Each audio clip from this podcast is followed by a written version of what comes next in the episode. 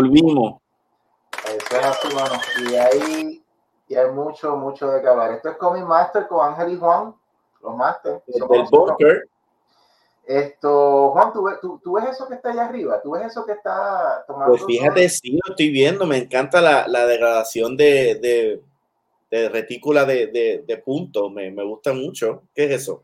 Ese es, ese es eh, el banner de eh, uno de los banners eh, de Pánico Press que estamos usando en nuestras convenciones. Esto, la idea es que cada convención que vayamos, no solamente en Puerto Rico, en, Estados Unidos, sino también en otros países, México, Perú, Chile, va a haber un banner que, que, tiene una, una, ilustración como un collage de imágenes o lo que fuese, algo de, de, un dibujo o algo, pero entonces va a haber un segundo banner siempre, no importa el país donde esté, que va a tener este banner que va a tener este banner de, del logo de Pánico Press. De, este estreno en realidad, si, si, si haces memoria, esto estreno en Puerto Rico Cómico.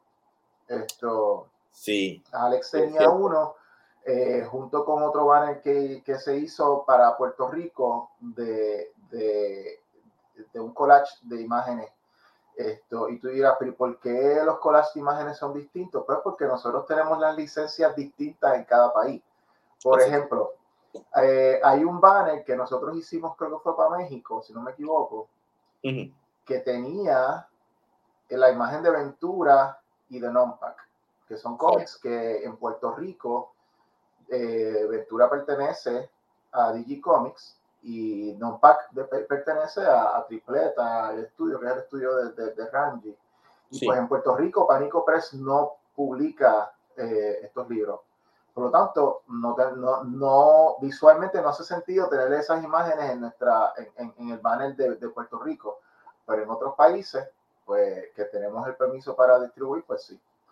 Eh, pero eso no contesta la pregunta de qué hace este, este, este banner trepado en una, en una mesa en mi, en mi cuarto. Pues aparentemente tú tendrás algún tipo de actividad la cual vas a participar, porque o sea, Pánico Press va a estar en el, en el New York Comic Con eh, este año. Eh, es la mesa, es la mesa 1948. Esto, y, y, vamos a estar en el área de Small Press. Esto, y pues entonces, como parte de los preparativos de esa convención, pues mandamos a pedir los banners. Ya tengo el banner del dibujo que va, ya se me llegó. Entonces me llegó este. Y este banner eh, lo pedí con unas medidas que no eran y me llegó, ¿Ah, chiquito, y me llegó chiquito. Oh. Este, banner, este, banner, no es el tamaño. Esto, esto empieza aquí. Solo es un banner chiquito. Yo, soy, yo soy más alto que este banner. Entonces, Wow, pues no hubiera sabido porque, o sea, lo trepeo, yo lo trepeo. es que, que, va a llegar hasta ah, el pico. mira, si vas aquí, empieza ah, aquí. Ah, ok. Es como, eh, sí. Es sí, como, sí, sí, es, es, es, chiquito. Es la mitad de lo que debe haber sido un bar. Correcto. Entonces, lo que sucede es que tuve que reordenarlo con las medidas correctas, pero me encariñé con este banecito chiquito y lo cogí para mí. Pues en, esa esquina con, con, con, ese ladrillo de tu apartamento se ve súper. Sí, sí, esto, eh, y eh, a mí no me, no quiero, yo no quiero poner cosas en, el, en, en este par de ladrillos, o poner este banner aquí brega. Entonces aquí van a ir, poco a poco voy a ir poniendo artes de artistas de Pánico Press y eso, todo en esta pared sí. Esto, pero más o menos así es el nuevo look. Esto, me gusta mucho más No se va, no se va a ver así del 100% el, el, el, esto, pero está bien, estamos, estamos, se ve como quiera algo, algo vamos a así, ¿ves? Ahí tiene un pánico. Muy bien.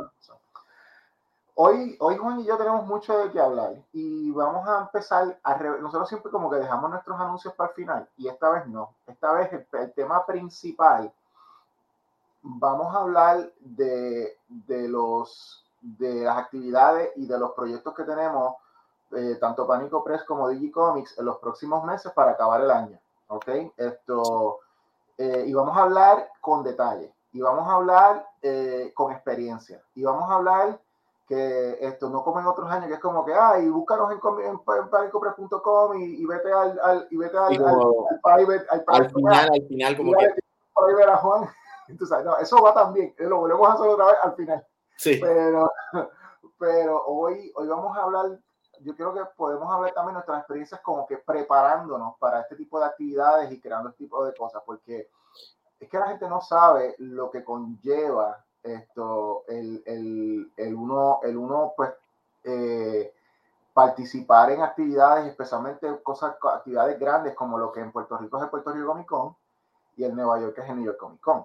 Esto, la, el, el nivel de, de, dinero que se invierte, entonces pues cuando tú tienes un dinero que va envuelto ahí, tú dices como que, espérate, si esto es así, esto no puede ser como en otras actividades que, que a lo mejor no cuesta tanto y pues si no tuve los libros a tiempo, pues, ay, olvídate, vendo lo que tengo y como quiera saco, eh, saco dinero. Exacto. Eh, estas actividades corresponden a, una, a un plan, eh, corresponden a un propósito y pues por eso hay que, hay que asegurarse uno de que, de que los libros que tú tengas que hacer estén, que lo, lo, los banners estén al tamaño correcto, eh, que tengan las personas disponibles para que ese día estén y no, y no te digan como que a mí se me olvidó que yo iba a ir a ayudarte a vender ese día o mi jefe a última hora me dijo que no podía ir y ta, ta, ta, ta, ta. So, vamos a empezar a hablar de eso y pues esto, y obviamente pues vamos a también hacer anuncios de libros y, proyectos nuevos que tenemos que están envueltos con estas actividades. ¿Qué te parece eso, Juan? Súper, pues antes de empezar a hablar de lo que este, vamos a hacer, yo quiero eh, tomar este segundo para eh, dar las gracias a Plaza Carolina. Este, el pasado fin de semana fue el Comic Plus. Este, fue, ah, espérate, que me puse en... Espérate, buscarlo. Si alguien se merece un aplauso aquí es, es, la gente de Comic Blast. Ah, oye, sí, espérate, ahora.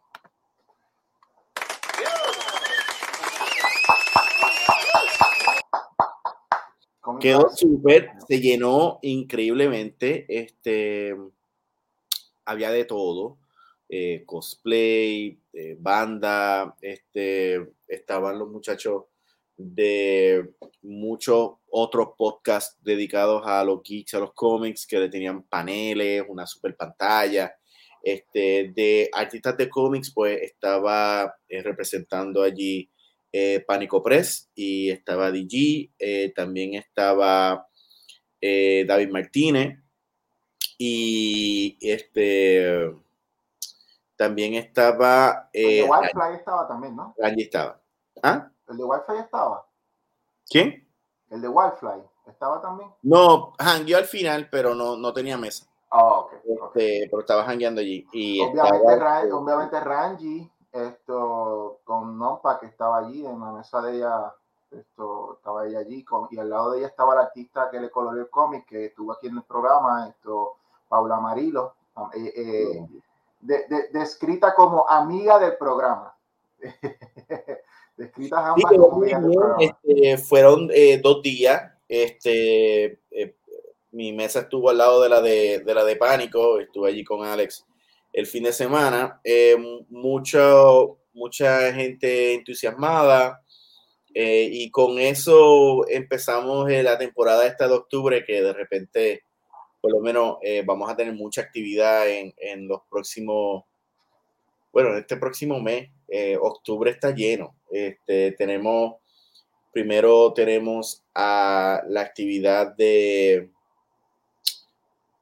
bueno, humildemente, la humilde actividad del New York Comic Con es la primera semana. sí, así empezamos este mes.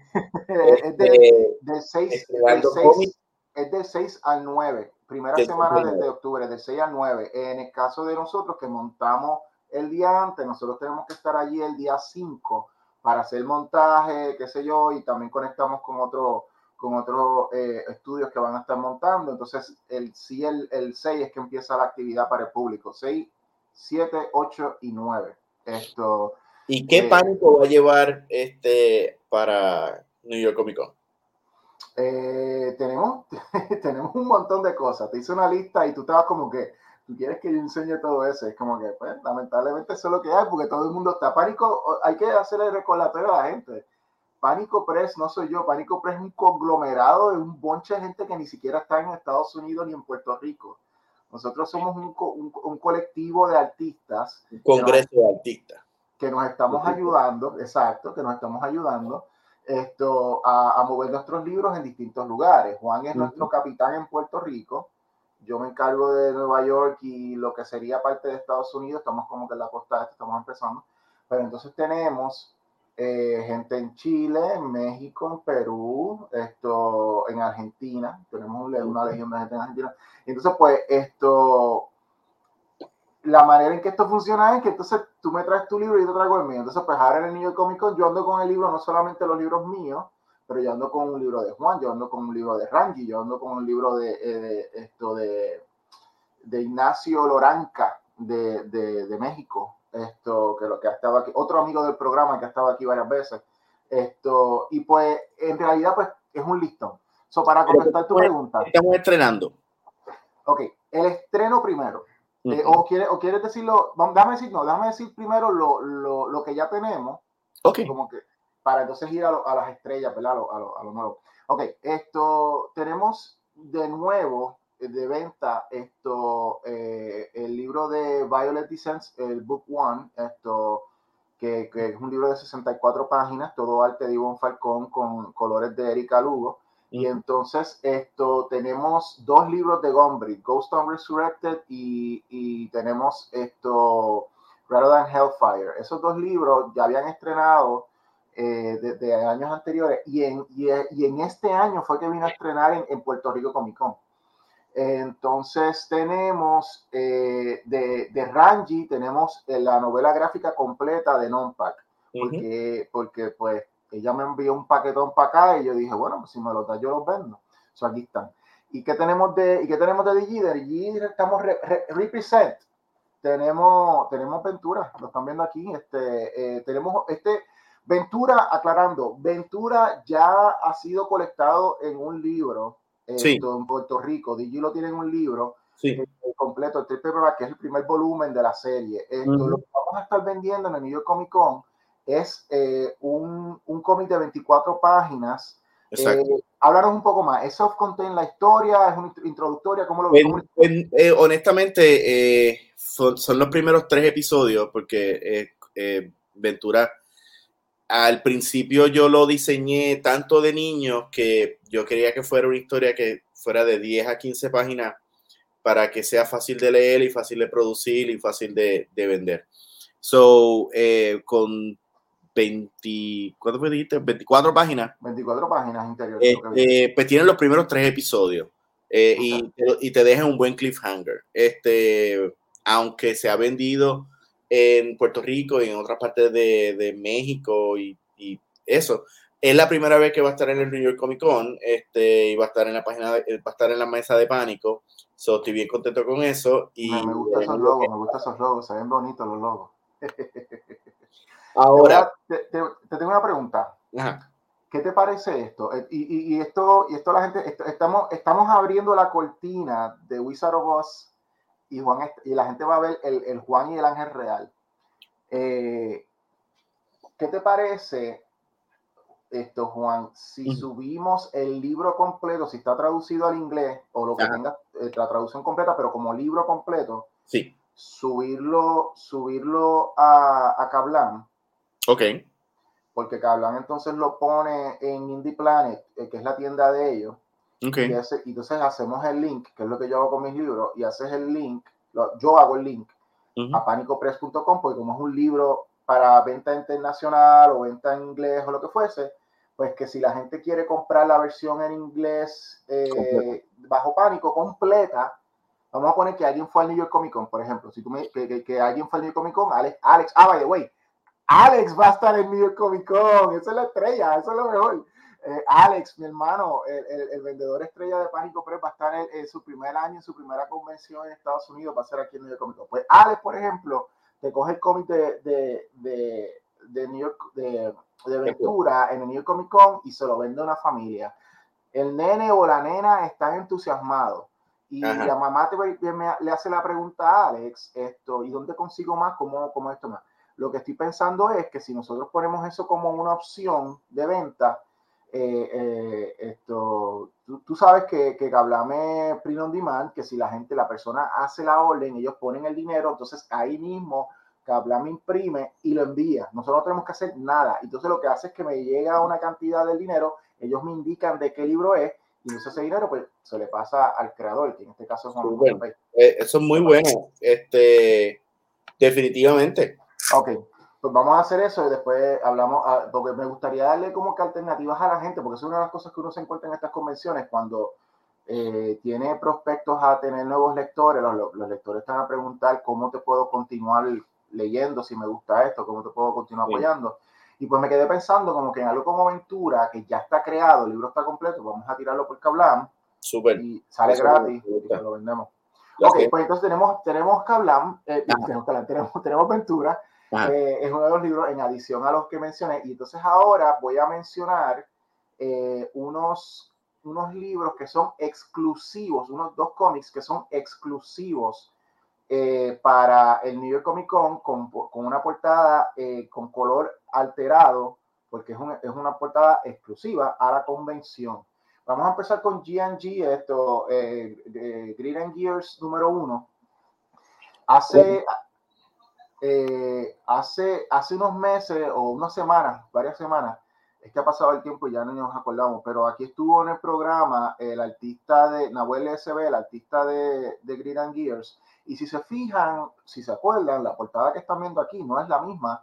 Esta es una portada que tiene una alteración de color esto, y es exclusiva con el logo de New York Comic Con.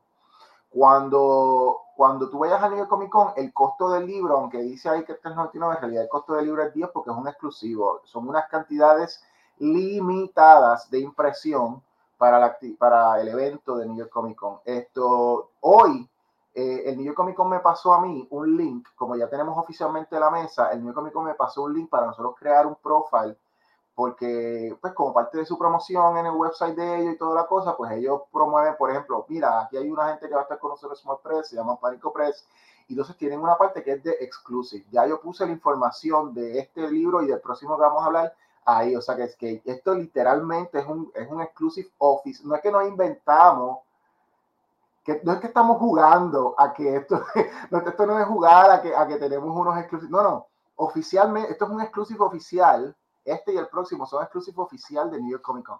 Y yo debía haber puesto ese logo en, en la portada del cómic que mandé a hacer. tranquilo, se vende como quiera, se vende como quiera, tranquilo. Esto, pero, pero, el, bueno, es que no queremos adelantar para el año que viene, pero vamos a ponerlo así. Hay otro puertorriqueño que está sentado a lo mío que muy probablemente venga para el New York Comic Con el año que viene. Pero vamos a, no decir mucho. Ok, Green and Gears, ese libro escrito por mí, dibujado por, por Nahuel SB, esto es en, el, el, libro oficial. Este es el primero de una serie eh, de siete partes, es una miniserie de siete partes que va a estrenar. Y si se fijan, hay un logo ahí particular que es el de Blood Comics. Y es porque nosotros vamos a estar distribuidos, y esto ya lo habíamos anunciado, por a través de Blood Comics en Diamond Distributors. Entonces, como ya habíamos firmado contrato con ellos para este y el próximo libro que vamos a enseñar, eh, Moon tuvimos, hablamos con ellos y ellos, y ellos nos dieron el permiso para crear esta, estos eh, para esta conversión, eh, convención. ¿Por qué? Porque la, eh, con el contrato que firmamos le estamos cediendo los derechos de publicación, por lo menos otorgándoselo temporariamente, ¿no? Por, por el, el, término del contrato. Y pues entonces ya había que entonces tener una comunicación con ellos para que estos libros particularmente puedan ser esto, eh, publicados con anterioridad, porque o sea, si tú vas a estar en el New York Comic Con y te compras este libro, lo vas a tener, eh, lo vas a tener dos meses antes de cuando en realidad va a salir en, en, eh, en Estados Unidos, que es en diciembre. Sí. La, la, gente lo va a poder ordenar por previews, este particularmente, el, o sea, no, no este exclusivo, pero el, el, la, la, portada regular, lo van a poder ordenar en el previews de, de octubre para que entonces salga en diciembre. So, en el New York Comic Con te estamos dando una, un, un, libro que no solamente es exclusivo, sino que te está dando con dos veces de anticipación, ya te estás enterando de lo que empieza la historia del primer capítulo, ya lo tienes y te lo firmo. ¿Qué más?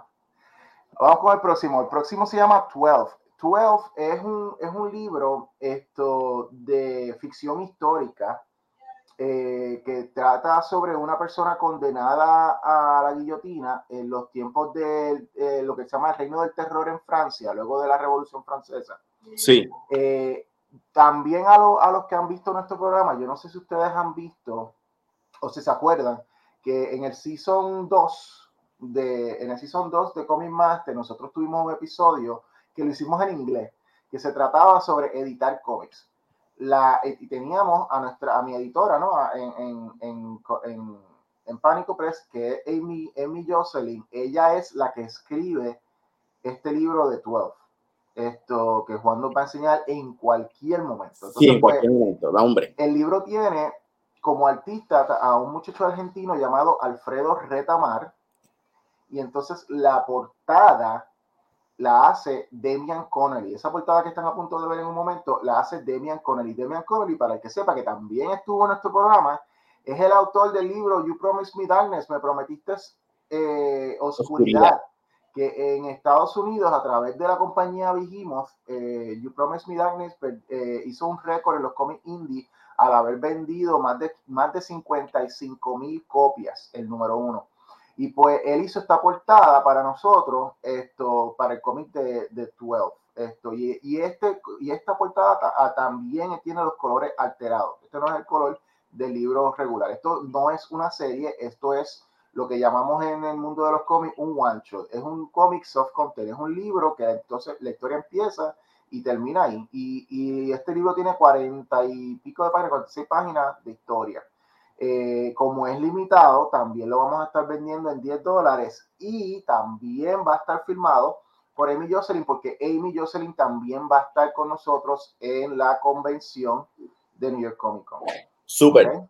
Estos son esos son dos, dos, dos, libros especiales que tenemos para, para vender eh, eh, exclusivos de la convención. Pero en adición a eso, Pánico Press, estamos vamos a tener como un grupito de, de previews, de cómics eh, que no, no, son, no son cómics, sino como que unos previews, como lo que llaman en inglés nosotros también en el mundo de los cómics le llamamos Ashcan, un Ashcan esto, preview, pero estos son unos previews de unos libros que van a empezar a salir eh, a través de Pánico.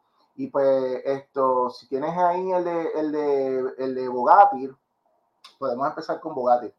Hemos estado hablando de Bogatil por mucho tiempo. Luis Ramos ha venido a, otro amigo del programa, ha venido a, ha venido hablando de Bogatil por mucho tiempo y van a empezar a ver páginas eh, completas y las letras son de, de Carlos Mangual, Charlie, esto que también estuvo en este programa. Todos están en este programa. Esto, eh, y este, pues, si se acuerdan, pues trata sobre mitología rusa en la, en la, en la mitología, mitología, rusa y eslava dentro de la, eh, del marco histórico de la Rusia medieval durante la invasión de los mongoles en, en, lo, en, lo, mil, en el siglo XIII. Esto, y pues eh, es un libro más serio, es un libro más, el arte es más, más realista y toda la cosa, porque también es el estilo de, de, de Luis. Y pues tuve que hacer research. Yo nunca, me gusta hacer research, pero hice research para este y pues tuve que hacerlo. Pero es muy bueno, va a empezar eh, y lo vamos a estar vendiendo allí también, ese preview. Eh, también tenemos de Amy Jocelyn, tenemos un, un cómic llamado, eh, un preview de un cómic llamado The Bonds. The Bonds es un cómic para lo que llaman YA, Young Adults. Esto es un cómic para un público joven que, que, le gustan aventuras esto, con personas jóvenes y toda la cosa. Y es, y es también un cómic de ciencia ficción o fantasía, como una fantasía, porque trata sobre un universo paralelo donde la, las reglas de la física se rigen por tus relaciones emocionales. Eh, si yo estoy yo tengo una amistad con Juan, pero nos peleamos y estamos en el de Bonds y, y, estamos peleados, eso va a, crear como que un, un, un patatú en el universo. Qué cool. No, no, es, no estamos hablando de emociones como estoy feliz, estoy contento, no, estamos, estamos hablando de relaciones emocionales.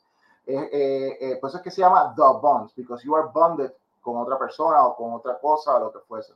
Y tiene que ver mucho con, trabaja mucho con el tema de la fe, trabaja mucho con el tema, porque es tu relación con Dios, trabaja el tema de eh, eh, las relaciones familiares, las relaciones de amistad, y pues eh, es un mundo donde los jóvenes de este mundo o la gente de este mundo cruzan ahí para, como quien dice, deleitarse o, tener una vida distinta lo que fuese.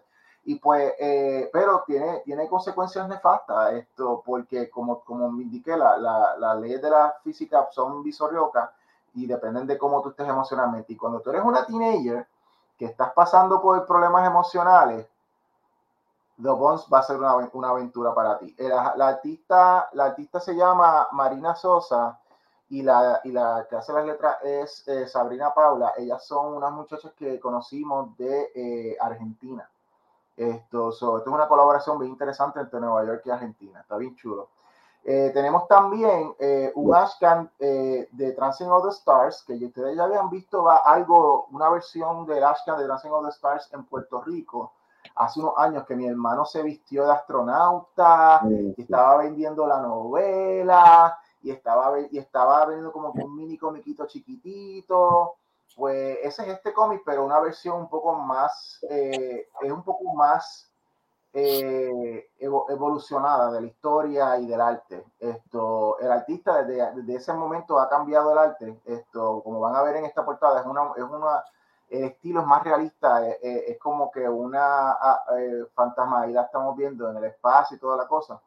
y pues esto es basado en la novela que yo publiqué, que todavía está disponible, la pueden comprar a través de panicopress.com, la novela en prosa de the Stars pues este, este, va a ser como que la adaptación en, en, en, en serie. Es una miniserie eh, también de nueve partes y pues esto, el artista es Oli Takeshita. Él es un eh, americano japonés de aquí de Nueva York. Lo conocí en el tren, en el subway. Lo miré hacia el lado y él estaba dibujando y pues comenzamos la amistad de esa manera. Eh, con los colores son los colores son de Juan Gutiérrez. Juan Gutiérrez, un colorista impecable de esto de Argentina. Eh, cuando ya lleguemos un poco más cerca a hablar del cómic como tal, de Transcend de Star, voy a invitar a Juan y a Oli para que hablen y vamos a enseñar más páginas eh, para que vean esto, porque en verdad que se está viendo brutal, igual que Súper.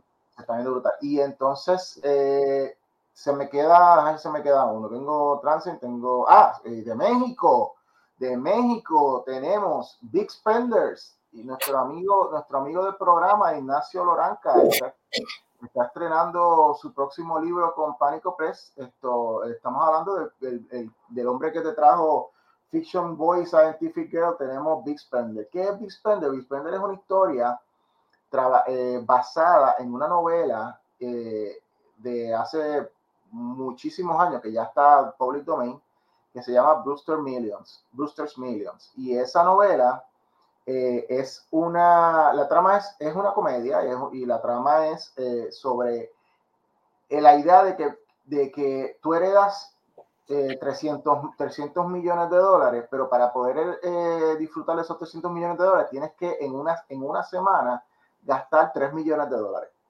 Y, y, no puede ser que eh, donaciones, y si van a hacer donaciones hasta un 5%, hay unas reglas que están estipuladas. Eso no es tan fácil gastar ese dinero. Y pues trata sobre este muchacho que están viendo que tiene la camisa roja esto en la portada. Ese muchacho, eh, su papá, él, él, nunca supo de su papá y su papá se apareció y le dijo, mano, he visto tu vida y, y, y en verdad que tu vida es charra. Y yo quiero darte como que una oportunidad de que tú eh, este, hagas algo por ti. yo te voy a dar como herencia 300 millones, pero tienes que primero gastar 30 millones en una semana. Y no le puedes decir a nadie por qué lo estás haciendo. So, él coge, se va con sus amistades y van a empezar a gastar y las amistades no entienden de dónde sacó ese dinero. ¿Por esto, lo esto le escribe Ignacio. Todo esto le escribe Ignacio, correcto. Y pues esto es, es, es, es eh, la historia es en inglés, en esta versión, porque tenemos una versión en inglés y español, esto, pero es en, eh, en, en, México. La historia eh, ocurre en varios lugares en México. Y pues también vamos a, cuando ya el, cómic esté más listo para poder hablarse de, pues entonces traeremos a, a, Ignacio para que nos hable de Big Spenders. El artista es David Carrillo. Esto que está, ahí está viendo arte de esto, y él, mismo hizo los colores y todo, y pues está, eso, ese, ese libro viene, ese libro viene pronto, pero el preview va a estar en el New York Comic Con. Y esos son todos los libros que tenemos, la retragida de libros que tenemos para el New York Comic Con. Esto, eh, recuerden que es mesa 1948 en el área de Small Press en el New York Comic Con. Esto, si ustedes van allí, pregunten por Alex, eh, que él, lo, él, los va, él les va a ofrecer una orientación de todos los libros, les va a ofrecer lo que ustedes quieran, él se lo ofrece. Ok, pero el mes de octubre no acaba ahí, Juan. No, no acaba ahí, hay muchas cosas más. Este, tenemos después eh, nuestra participación en el festival Luzca, que se hace todos los años, un festival de cine puertorriqueño, este, y se hace en el Caribbean Cinema de eh, Plaza Guaynabo. Ahí vamos a estar allí este, en el fin de semana, una mesa, y va a estar bien chévere. Y después vamos a estar en la cuarta feria de COVID puertorriqueños en eh, la Universidad de Puerto Rico. En la biblioteca eh, José M. Es una de las bibliotecas más grandes del área metropolitana.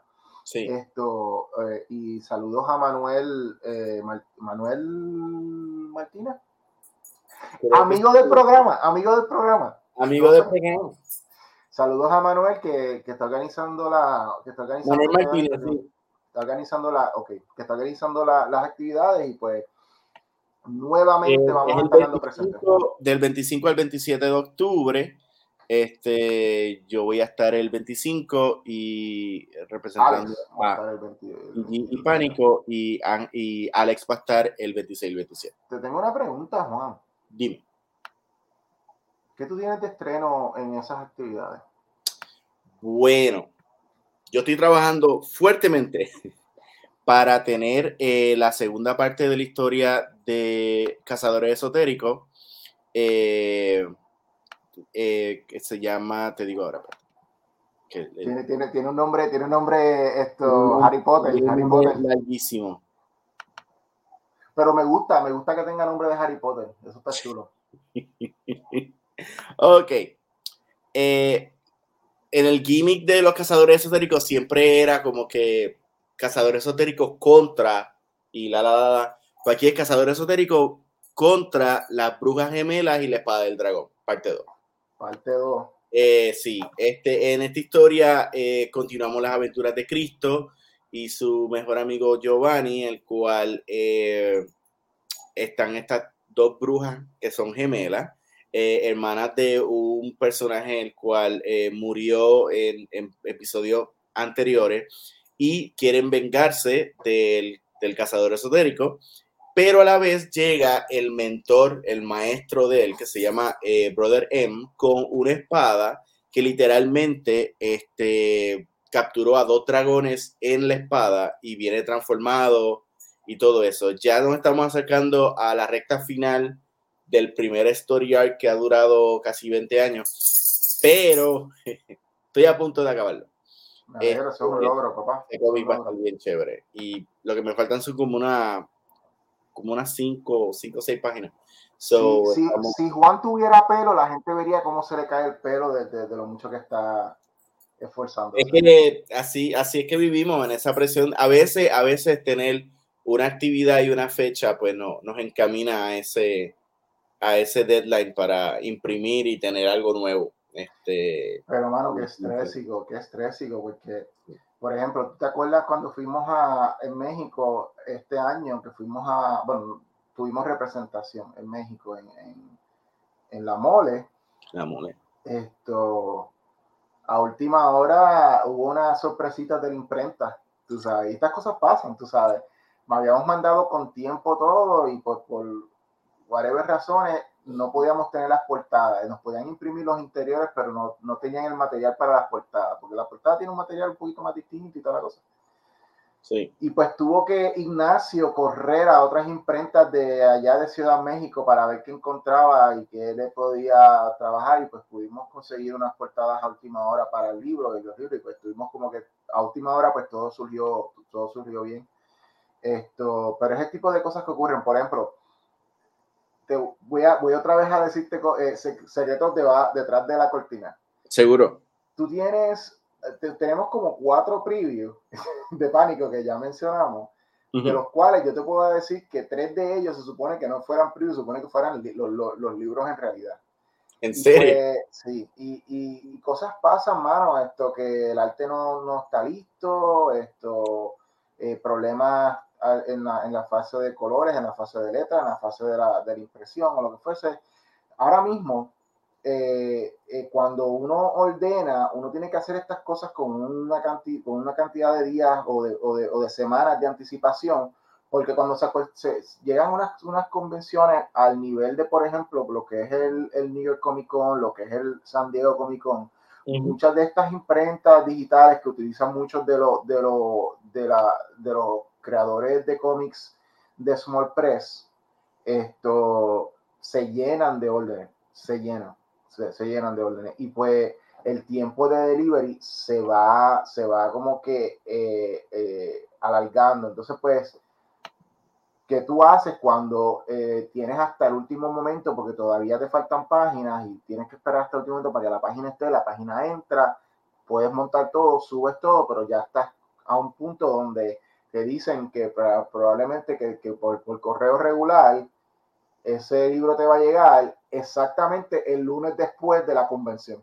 Diablo. Y, pues, entonces, pues tú tienes que decir, bueno, pues pásame esos Roch, ya tú sabes, hay que meterle chavo porque el, el, el, shipping, el shipping rush, esto cuesta para el billete y pues hay que, eh, y ellos te, te, te ponen adelante tu, tu, libro, pero, pero todo cuesta. Y pues son las cosas que la gente no, no ve al momento de que, de que, de, que llegan a una convención, pero hay que hacerlo porque tú tienes una convención como, y nuevamente para usar el ejemplo de New York Comic Con, y tú como, como, un, como una compañía de cómics eh, pequeña, para ti es más fuerte cuando tú haces una inversión para el costo de la mesa. Full disclosure, el costo de una mesa regular de pasillo en el New York Comic Con para Small Press es 1.200 dólares. 1.200 dólares eh, y, ahí está en ti la promoción que tú hagas, cómo moviste el libro, cuáles libros tú llevas. New York Comic Con lo que hace es que te da el espacio por fuera. Y, y nuevamente, esto pasa en todos lados. San Diego es hasta peor, porque San Diego es, en San Diego tú tienes que pagar más y hay un sorteo porque son tanta gente ordenando eh, los bus allí que tú no puedes eh, decir que, que, el decir que vas a, pagar por una mesa no te no, o sea, para ellos no es nada. Ellos te ponen a ti en un listado y si tú saliste por sorteo, pues cool. Eh, si no, pues tienes que seguir esperando para otro próximo año. Pero, pero sin embargo, por otro lado, son las actividades, esas grandes, porque hay actividades más pequeñas, donde uno puede entonces lograr hacer unas ventas y toda la cosa. Pero la realidad es que el propósito de actividades grandes como lo que es San Diego y New York Comic Con va más hacia lo que es el hacer networking, el, el, el poder eh, conectar con otros creadores, el poder conectar con otras publicadoras, el poder conectar con, con con gente que te pueda ofrecer servicios que, que, que, tú necesitas o que te puedan ayudar esto para mejorar lo que tienes. Y pues esto, y pues en ese sentido, algo como San Diego o New York Comic Con son eh, súper valiosos. ¿Por qué? Porque son, son convenciones donde las compañías grandes de cómics van a estar ahí. Y, sabemos que son eventos multimedia, que van a ir de juegos de video, van a ir juegos de, eh, van a ir estudios de películas, de televisión. Y en el 2018, que nosotros estuvimos en el New York Comic Con, vinieron la gente de Valhalla y nos dieron una, una tarjetita. Si sabes quién es Valhalla, esos son la gente que produjeron la serie de, que producen hasta el final, que ya, ya se, se acaba este año ahora, esto de Walking Dead. Valhalla son la gente que producen eso. Entonces, pues ellos vinieron a nosotros y dijeron, mira, toma, esto para que si estamos buscando conceptos nuevos, bla, bla, bla, y toda la cosa. So, no es solamente un networking a nivel de cómics, sino es un networking a nivel multimedia de dar, a conocer tu concepto. Y pues en ese sentido, pues vale la pena hacer estas inversiones para poder entonces eh, eh, pues, pues, darte a conocer más y toda la cosa. Esto, pero por ejemplo, hay otras convenciones que, que, que son más enfocadas eh, para nosotros los creadores, que son para venta. Y esas son igual de importantes desde el punto de vista financiero. Esto, ver a Juan, ver a Juan con una sonrisa luego de, de, Puerto Rico Comic Con, ver a Juan con una sonrisa luego de Plaza Carolina, esto de, de, ¿verdad? Comic Blast. De, de Comic Blast, tú sabes, ese tipo de cosas así, ay, obviamente. Eh, ¿Me dijiste que 2023 o 2024, Juan? Ah, no, 2023, este, eh, el el 4 de febrero, Manga Criolla. Manga Criolla 2023. So, eh, esas son convenciones que son más para nosotros los creadores, enfocadas entonces en, en, en ventas, que también son igual de importantes porque son lo que nos siguen moviendo para seguir creando los libros. So, lo que pasa es que hay que entonces tú determinar cuál es el propósito que tú, que tú le estás dando a cada actividad para poder entonces determinar cómo te vas a mover y qué tipo de proyectos vas a traer para cada cosa. Sí, definitivamente Nueva la, la, convención de Nueva York es, es, networking, es este, darte a conocer. La de San Diego, o sea, darte a conocer en San Diego tendrías que ya meterle mucho, mucho dinero. Eh, una gota en un océano. Exacto, no. Eh, San Diego es para tú presentar tu proyecto y que tu proyecto ya sea una serie de Netflix o algo así. Pero presentar tu proyecto como que, mira, esto es un cómic que voy por el número uno y nadie me conoce. No, o sea. pero New York Comic Con. háblame de tu experiencia.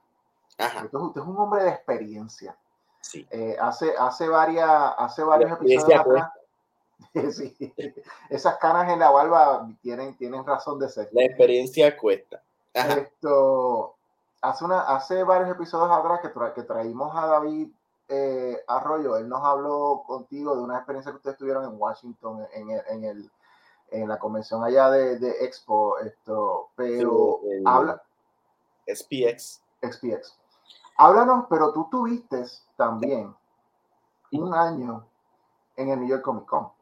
Sí, eh, pero fíjate, yo empecé en el Big Apple, en el Big Apple Con, que es una convención, si la igualamos. mediana sí, mediana. Si la, si la comparamos a las convenciones de aquí, es como, es como una YMCA, este, que tenía una trayectoria gigante de sobre 20 años o 30 años y se hacía en, un en, un en un piso completo eh, de, un hotel en, Nueva York y a mí me fue súper. Este, 24.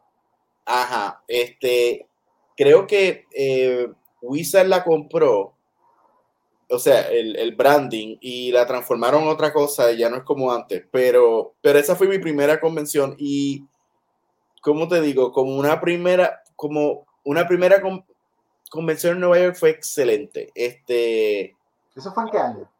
¿Ah? ¿Eso fue en qué año? Ya, ya me acuerdo ya. 2000, ya tuvo que haber sido 2000 2006, 2007. Este, fui dos años. Entonces, después que fui dos años, eh, fui al Puerto al, New York Comic Con. Entonces, pero allí en el New York Comic Con, eh, como era más grande y era más costoso, pues compartí mesa con una asociación de, de artistas eh, de cómics, que el cual yo pertenecía en ese momento y, y lo que teníamos era, o sea, toda, todo lo, toda la mercancía estaba en la mesa, pero tú en la mesa tenías dos horas, nada más.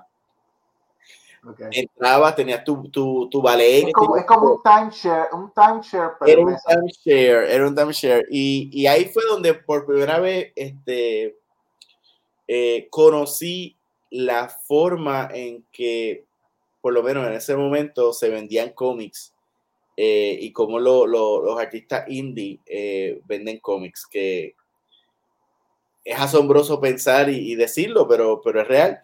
Ellos venden cómics sin querer venderlo. Eh, ellos te dan todas las herramientas y, y, te hacen sentir que tú los estás molestando y que tú deberías de ir. en realidad ellos traen esos cómics para hacer montañas de papel y no venderla. Este, esa fue mi experiencia eh, en, ese, en, ese, en esa convención en específico. Como ah. otra, otra experiencia, en la de SPX conocí con, con mi compañero este, David Arroyo, que eh, a comparación a Puerto Rico, eh, el público norteamericano no le gustan los flyers, no le gustan. Eh, no le gustan que le hablen en el pasillo, aunque sean de cómics, aunque yo esté en una convención de cómics. No, no le hable. y si insiste, es hostil. Es una cosa interesante, es un público. Es, un truco bien chévere. En vender un cómic al cual no puedes hablar mucho, ni tampoco puedes dejar eh, algún tipo de, anuncio. Eh, y a la vez dar un, un, sentido de seguridad como que yo no quiero que tú me lo compres. Y, y entonces se vende, aparentemente. Ah, pero esa regla no aplica si eres un cosplayer y está frente a la mesa y vestido de cosplayer X, pues tú le hablas o se hablan y, entonces te trae más a la mesa. Y eso, es bueno, eso bueno. Los, cosplayers, no son clientes, pero son amigos. Exacto, son amigos. Especialmente si son féminas y, y son personajes reconocidos, pues atrae mucho a la mesa. Eh, la experiencia mía en convenciones en Estados Unidos, la primera convención fue una que estuve con, bueno, diablo, eh, las primeras que fue con... con ¿Está acordando? ¿Está acordando? Sí, mano, esto, las primeras fue eh, en, en, Orlando Megacon. Diablo. Esto fue en el 2000, 2006 o 2007, uno de esos dos años. para ese tiempo éramos RBA esto, y entonces era, era Ozzy, estaba ahí, esto, Ozzy Fernández, esto, el artista, eh, estaba eh, Ivonne Falcón, estaba Charlie, y entonces estaba yo, y estaba una editora que tenía aquel momento que era esto, Michelle, Michelle Soto, eh, éramos ese grupito y eh, la pasamos súper bien, vendimos un brutal. Allí tuvimos nuestro primer contacto con una gente que nos contrató y de, ese, de esa convención es que salió, con ese contacto fue que salió el cómic este que, que, que, tú has visto tanto de, de que era Kishin. Ajá. Que yo terminé editando y sí terminó dibujando, eh, eh, pintando, Ivonne lo dibujó. Y pues, con Mitch Hyman, un saludo para Mitch Hyman.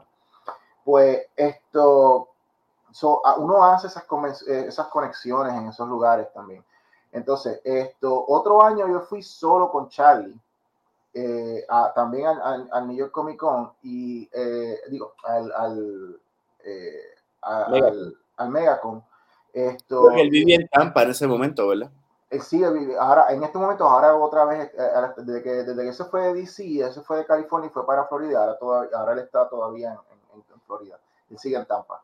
Esto, pues Charlie y yo fuimos solos y ahí fue la convención donde conocimos a Darwin Cook poco antes, bueno, él murió varios años después, pero conocimos a Darwin Cook en esa convención y tuvimos varias conversaciones con él. Primero en la mesa de él y después cuando Charlie fue a su break de fumar, resulta que Darwin Cook también quería fumar y se puso a fumar con nosotros allí. Yo no fumo, pero me puse a hablar con ellos y cogí un poquito de cáncer con lo que se llama el second hand smoke. Tú sabes cómo es pero es Darwin Cook, uno, uno, lo, uno lo aguanta. Esto, y entonces, pues, eh, en el 2000, en el 2006, eh, con, David, eh, Charlie y yo, estuvimos en una convención que era como indie, que, que era el Mocha Art Fest aquí en Nueva York. Ajá bien indie. O sea, eso, eso era para mover el cómic de Charlie de lo que, que era Self-Portrait Comics, que en aquel tiempo era Society Smith, cosas así. Ese tipo de cosas, esto, este, yo estaba promoviendo el comiquito de Santa Cristal, eh, que hizo una versión en inglés, y entonces esto, eh, y, creo que eh, David pues estaba promoviendo Reality on the Rocks o algo así. Eso tú estabas representado en esa convención. Y y esa convención fue, fue interesante porque fue más como que una experiencia con un público totalmente distinto, más, parecido a, la, yo diría, como la experiencia que tuviste en SPX.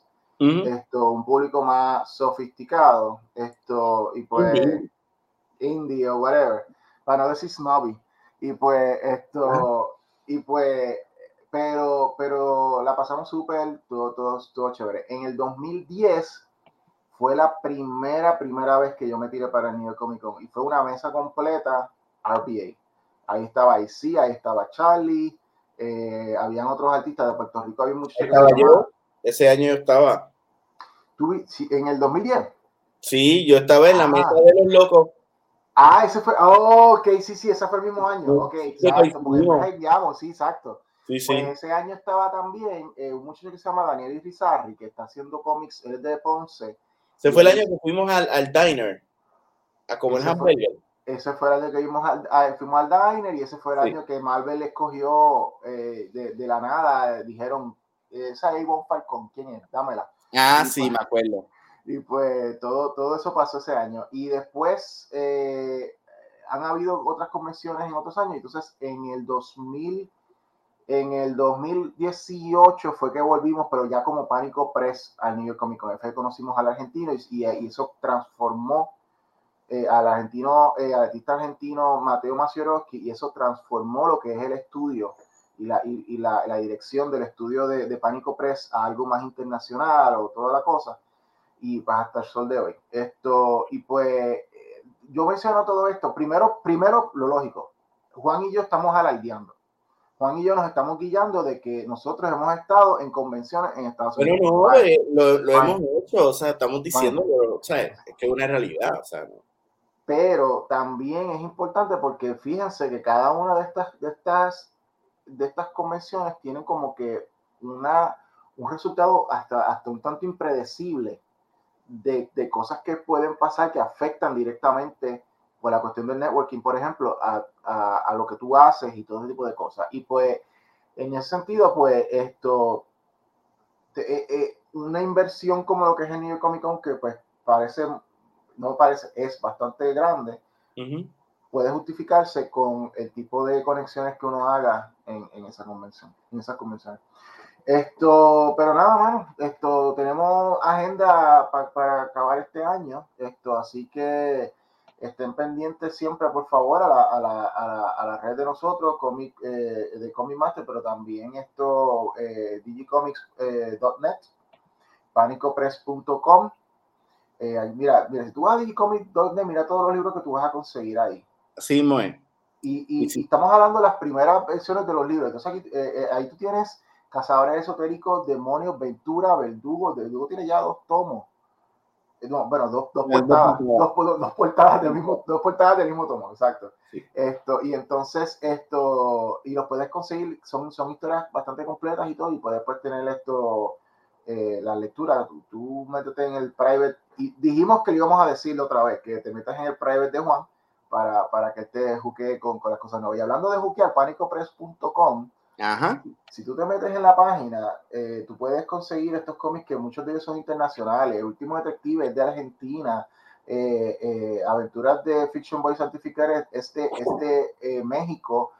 Spectro SA es de. Perdóname, último detective es de, es de, Chile y Spectro es de Argentina.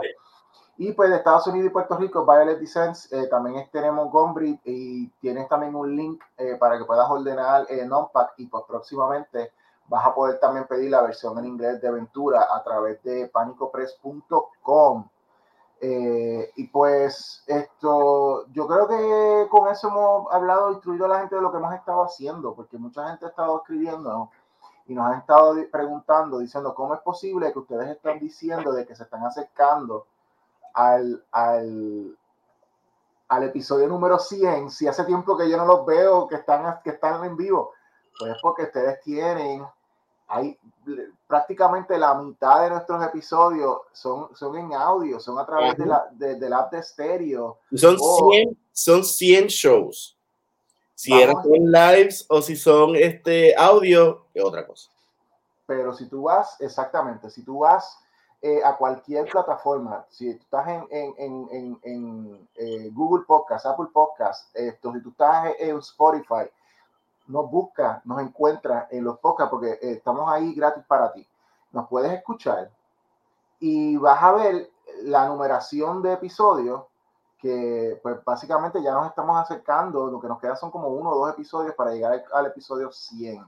Esto, eh, y pues esa es la razón por la cual le estamos diciendo que nos estamos acercando y apenas estamos saliendo para de veces en vivo.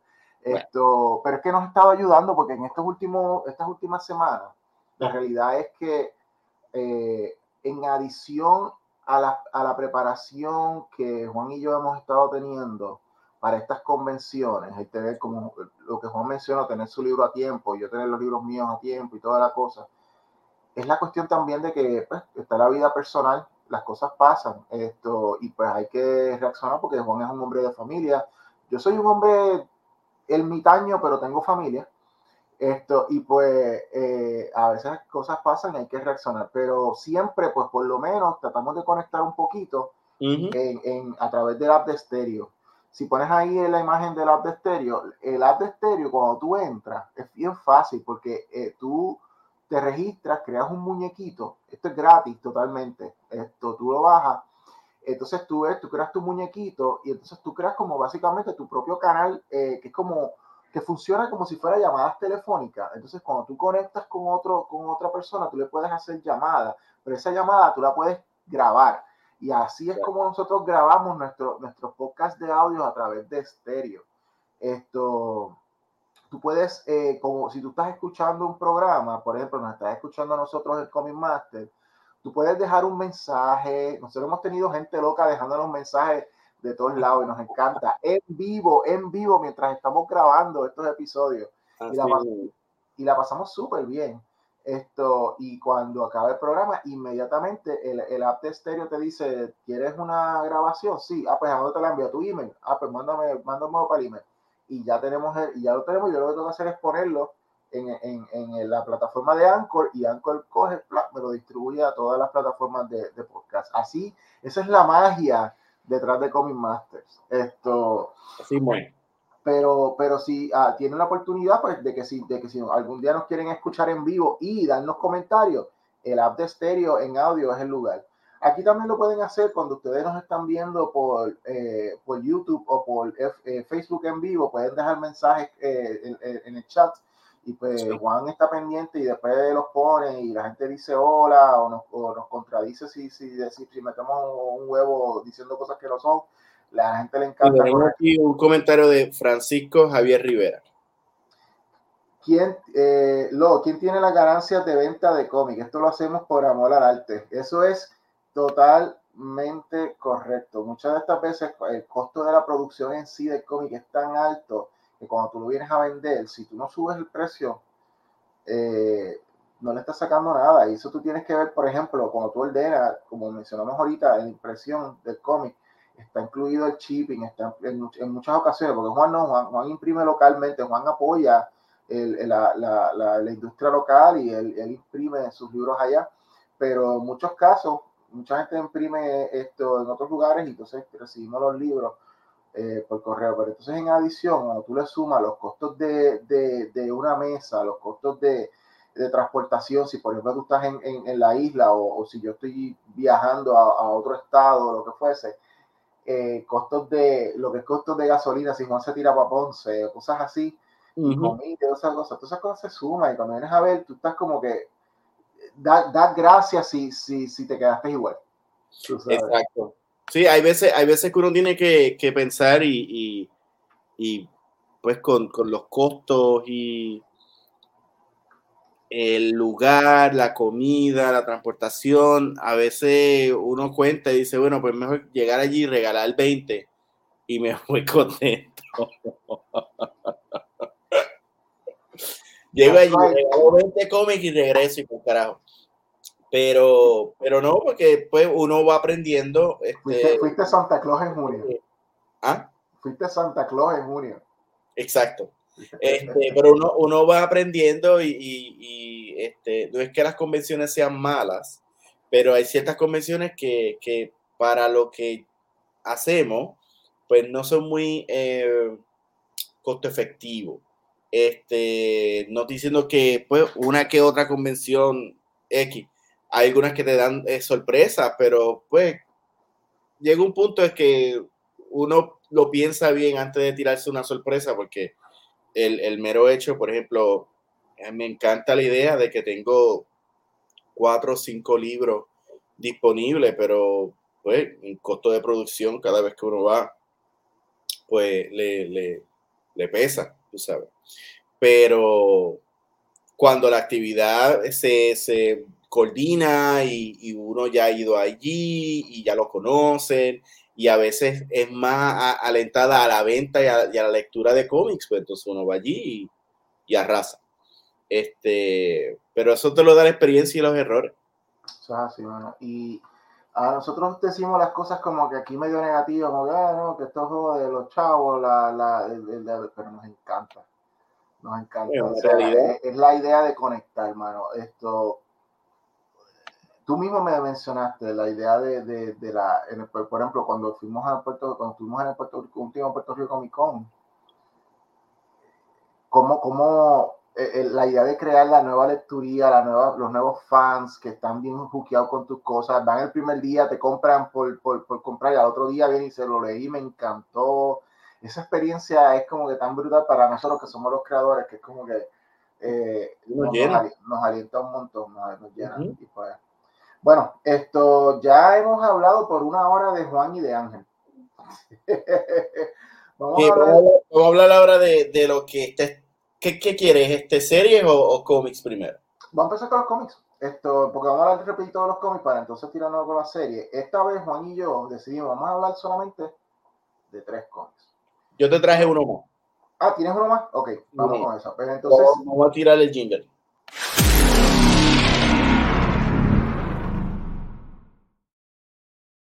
En los cómics de la semana, esto, Juan y yo tenemos un cómic de Batman. Uh -huh un cómic de un cómic de X-Men. Uh -huh. Un cómic ¿Es, ¿Es el de X-Men o el de Judgment Day? X-Men, considerado X-Men. Ah, no, no, es que, es que este. Eh, es crossover. Es crossover. Red X o X-Men Red sale este fin de esta semana también.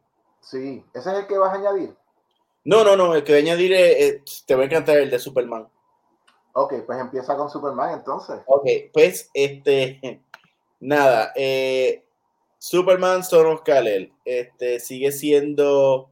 Esto es escrito por, este, perdóname, está escrito por Tom Taylor. Ajá. Y el artista de apellido Tormey, dice ahí. No sé quién es sí. El, el, el, creo que el, mismo de la portada. Eh, lo dibujo. Está, este cómic lo están dibujando un poquito como las portadas de, de Nightwing, con. Eh, de, de, redondo, sí, la delante de redondo sí, o lo están cloneando o los están entrenando. Que la línea sea bien fina y que los cuerpos sean eh, casi de fotografía y los rostros y, y, los colores son suaves. Y un arte limpio, no, no con, no con ni nada. Eh, en esto, lo más importante de este cómic, además de que es el cómic antes que llegue, que regrese Kalel, para mí lo más importante es que este, este está batallando contra un, un con, contra Henry, el, el cyborg Superman. Eh, por alguna razón tiene otro cuerpo y está haciendo uno cyborgs. Eh, pero eh, él se está graduando como superhéroe y, y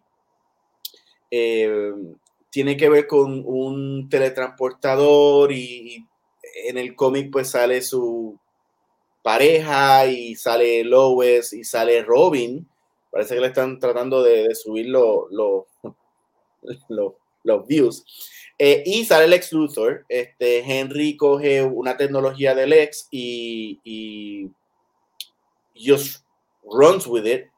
Lex aparece como que al final y eh, fíjate, Taylor escríbeme, o sea, si, si, si hay una razón para, para tú leer este cómic es si tú eres fanático del Lex Luthor, porque es un Lex Luthor inteligente, este, maquiavélico, eh, está, o sea, eh, eh, Henry está en, en, en un satélite y entonces como que lo coge de bobo y lo tira por la escotilla y, y se va en el espacio. O sea, lo escribieron súper. Y este, por fin John sube en una, entonces hay un rayo y él se tira para salvarse, eh, o sea, como para sacrificarse, para que la gente de Metrópolis no, no, no muera. Y entonces el extructor lo ve como que, mmm, tú estás dispuesto a sacrificarte, yo voy a usar eso después. Y se va. Y al final, este, cuando eh, todo está, pues, said and done, y está el público y todo, pues él decide darle un beso a su pareja. Y en efecto, pues, eh, en, dentro, porque él, él, salió del, del closet, ya, eso está tan anticuado, pero nada, él, se declaró este, eh, gay eh, dentro de las páginas de su cómic, pero no en el público del cómic. Este, nosotros lo vimos como una escena eh, en una película. Pero ahora en este cómic al final, pues él le da un beso a su pareja y, y todo el mundo lo fotografía. Ok, ok, o sea, lo que, deja sintiendo lo que me dice. Básicamente lo que está diciendo es que ya nosotros sabemos del principio que, que él había, eh, he came out con el novio, pero fue de manera privada, que nosotros lo sabemos porque estamos leyendo el cómic, pero el mundo no lo sabía. Es en este cómic entonces que él anuncia, básicamente anuncia públicamente que él es gay. He blows up the closet. Oh. So, entonces las repercusiones de esto van a ser en su propio. No me recuerda como tú sabes, tú sabes esa clásica portada de Superman atravesando una pared de ladrillo. Pues él está así como el closet. Contra. Eso sería un buen dibujo, mano. Así, el rompiendo las cadenas y, y, que sea un closet atrás, así roto. Este, nada, entonces, pues, Kalel vuelve la semana que viene, o el, su cómic el mes que viene, no sé. Eh, so, me imagino hay que. Hay un especial, Return of, the, the Return of Kalel, Superman The Return of Kalel. Sí, le, le van a sacar el. va para Action Comics y. Sí, sí, hecho, ahora le van a sacar el jugo a eso. Este. Pero sí, e, eso es. Y dale tú, ¿cuál es el que tú vas a hablar? Pues mira, yo creo que yo quiero hablar de Bone Orchard, eh, the, the 10,000 eh, Black Feathers. Esto, ¿Le llegaste a leer? No. Ok, este es un cómic independiente de Jeff Lemire y Andrea Solentino. Es el segundo de una, de una, de una línea. Es como un universo que ellos tienen, pero es un universo de, de, historias de terror que están en un mismo mundo, pero son historias self-contained, pero que están conectadas de que ocurren en el mismo lugar. El, lugar, el, el nombre del mundo es The Bone Orchard Mythos. The More Orchard Mythos. No sé Orchard o Orchard, la verdad que no sé cómo se pronuncia esa palabra. Pero esto, el primer libro salió hace, hace unos meses eh, y fue un, un, un, one shot esto que, que, lo hablamos acá en el programa. Y entonces ahora empieza una serie, como una miniserie, 10,000 Black Feathers. Y la historia es de esta muchacha que eh, había, es una escritora de, de historias de horror que ella decide volver. Ella estuvo viviendo por muchos años en la ciudad y ella decide esto, volver a, a la casa de suburbia de su infancia, de, donde es una muchacha, ella es una muchacha eh, huérfana y entonces pues estuvo prácticamente adoptada entre comillas por esta señora y esta, y esta muchacha que la muchacha era, empezó como amiga de ella y yo sospecho, no lo han dicho todavía, pero que después ellas dos terminaron juntas. Pero desde el principio notamos que la amiga Raya, posible amante de ella, eh, está muerta. Y mm. esto, cada vez que ella eh, llega a algo o, a una situación de la ciudad, del pueblo de ella o algo que le recuerda un poco del pasado, pues vamos, nos transportamos un poco en el pasado. Pero la mm. manera en que eso ocurre es que ella empieza a ver plumas negras caer del cielo. Y, eh, y hay una voz que, que, le está hablando porque ella no quiere aceptar que está viendo lo que está viendo.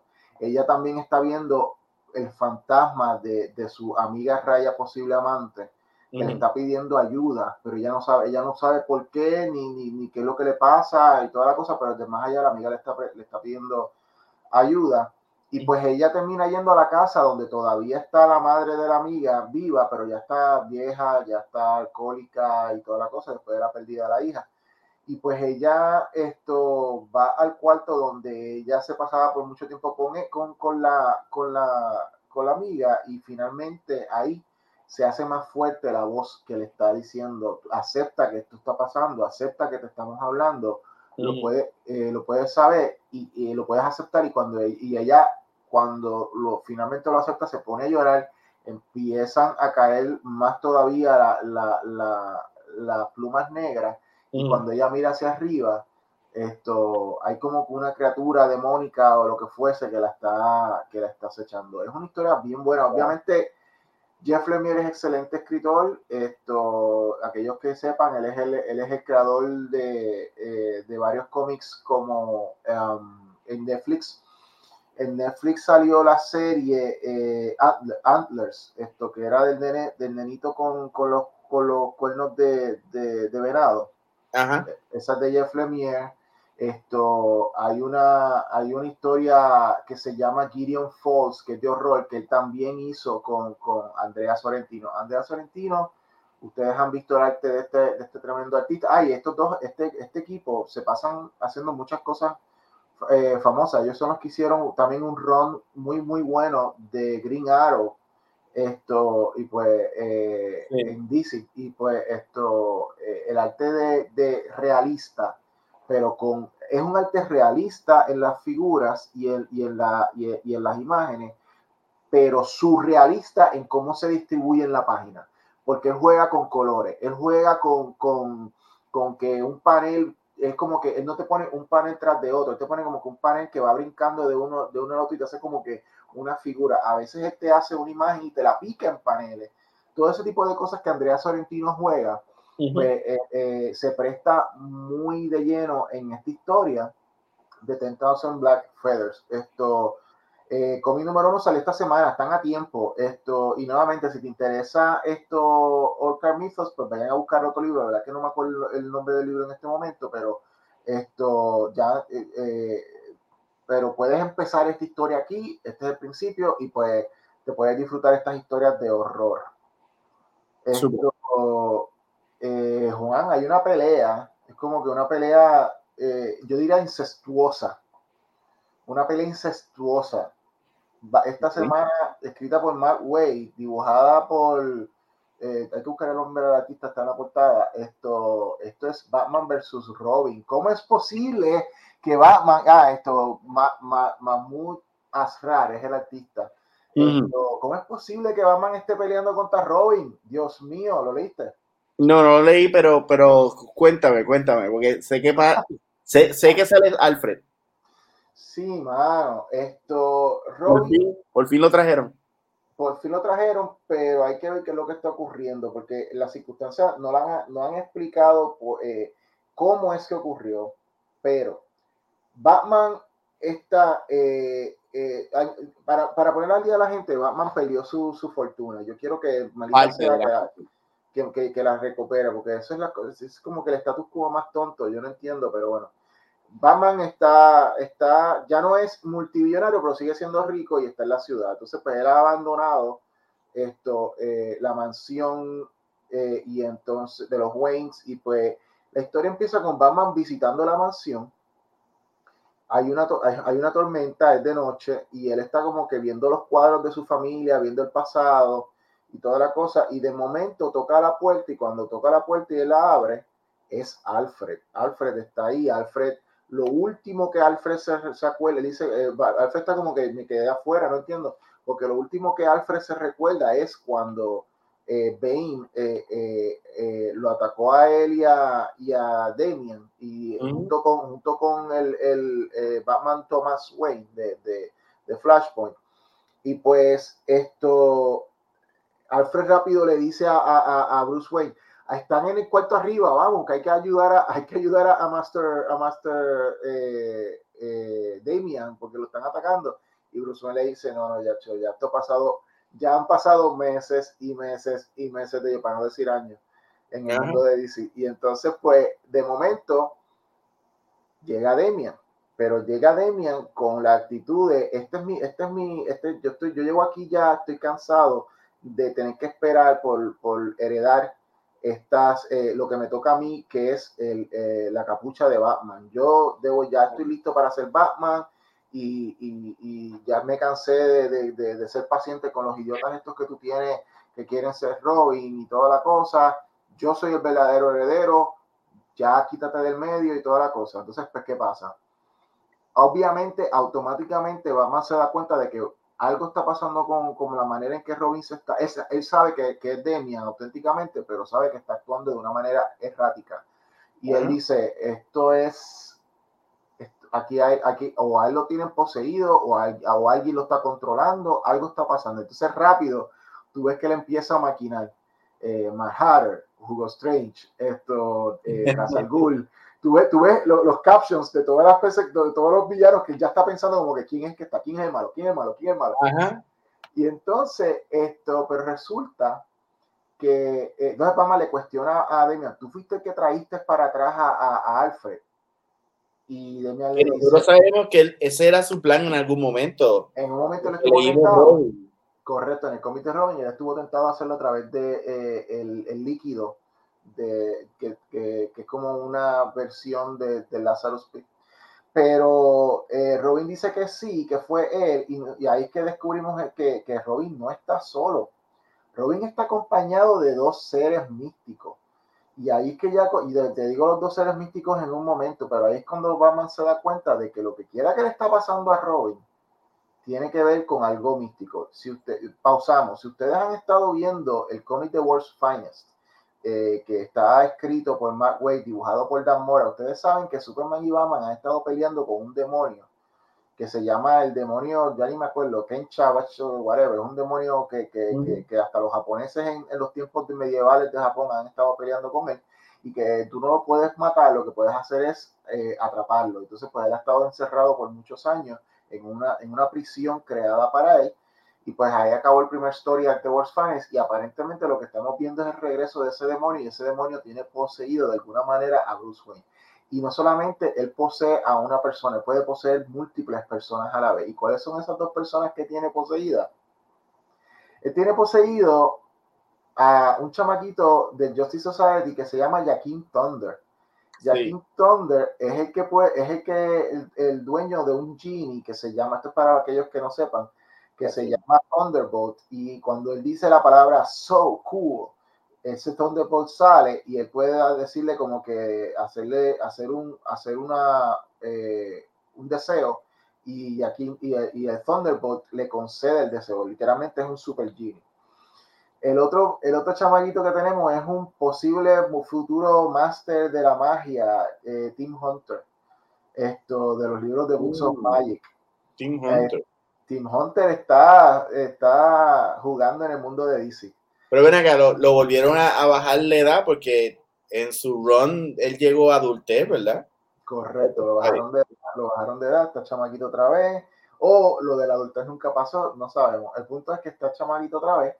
Y pues lo único que hace que, que Tim Hunter no pueda ganarle a Batman es su inexperiencia. Batman se aprovecha rápidamente de la inexperiencia de Tim Hunter para noquearlo rápido y después entonces se encarga de Jaquim Thunder para entonces pelear con, con, con, eh, con Damian. El problema con Damian es que no es solamente que está poseído y tiene la, las habilidades demónicas esto, del demonio este, Nesra, creo que se llama, algo así. Eh, sí, eh, Netza, Netza. Netza, de ese demonio Netza, pero también tiene la experiencia y habilidades de Demian. O sea, tú no puedes caerle, Tú no puedes noquear a Demian como, como, como noqueas a Team Hunter. Tú no puedes noquear a Demian como noqueas a Jaquim Thunder. So, so, ahí es que empieza la, la, cosa. Y ahí es que entonces empezamos. Ah, Batman va y le pide ayuda en esta pelea porque se, tiene, se lleva a Alfred y, y, y él le pide ayuda a, a Satana. Y Satana trata de ayudarlo y toda la cosa. Y adivina qué pasa. Está muerto. La mataron.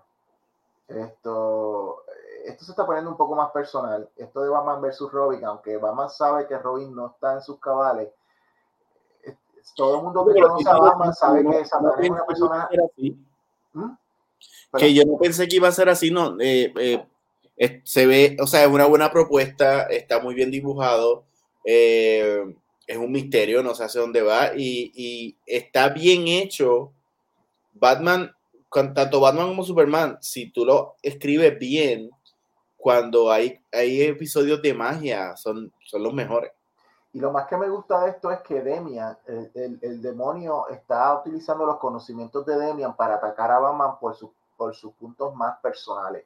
Todos los que sabemos de Batman, sabemos que Batman de, en su tiempo de entrenamiento conoció y fue súper bien panita de, de, de Satana. Eh, y, Satana y Batman son bien amigos y al tú hacerle eso a Batman, tú empiezas como que a afectarlo psicológicamente a él. Y eso es lo que el demonio quiere hacer con, con, con Batman. Esto, yo estoy seguro que algo va a pasar porque esa gente no me puede matar a Satana. Porque esa gente me mata a Satana, yo me voy.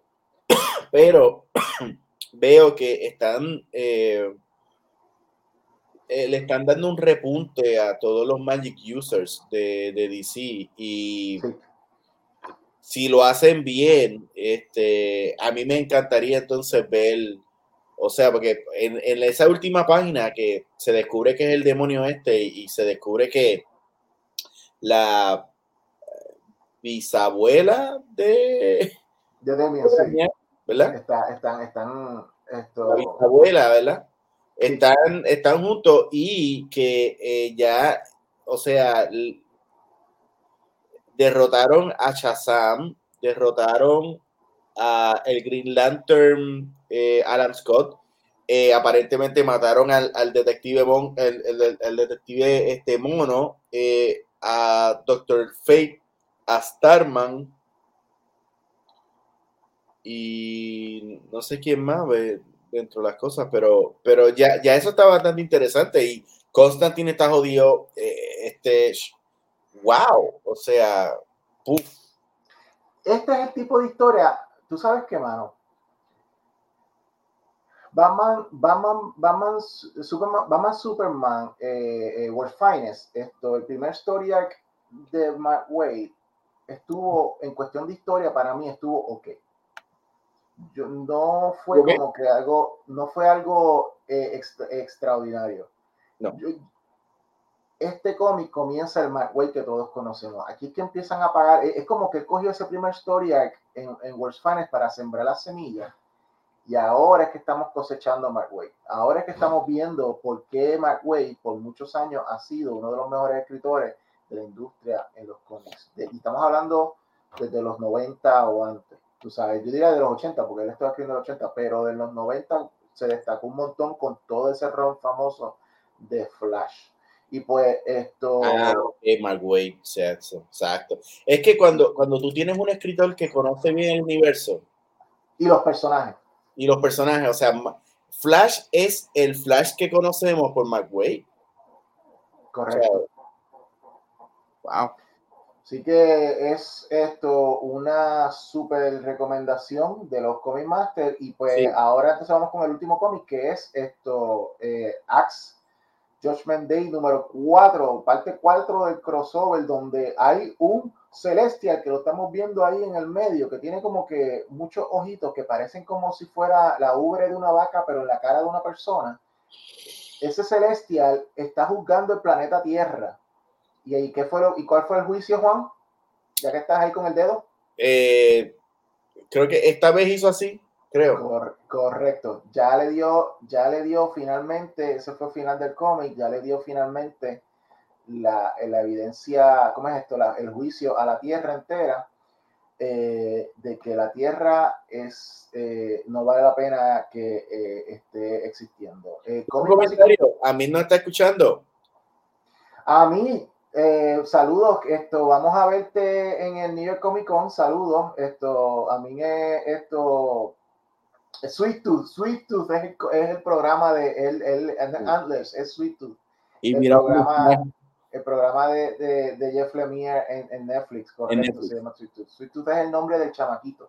Sí. Esto, ok, esto, so, saludos a mí y te veremos en el New York Comic Con. Esto, ok, pues el cómic comienza con los, eh, eh, con los con el, el, obviamente esto si continúa siendo narrado eh, por el Celestial, pero estamos viendo cómo están siendo juzgados más, más personajes todavía. Hemos estado viendo en el cómic anterior, en el 3 y toda la cosa, que, ya varios personajes han sido juzgados. Y pues aquí estamos juzgando, él está juzgando random, no solamente a los héroes y a los villanos, sino también está juzgando a la gente normal. Estamos viendo paneles donde él juzga a una persona normal, thumbs up, thumbs down, toda la cosa. Y pues eh, hay una parte que me hizo reír un montón, que llega donde Daredevil y Daredevil lo mira y él le hace así y Daredevil le dice, I know y, sigue, y, sigue, y sigue haciendo lo que está. Desde, desde, no, es como que de verdad como que,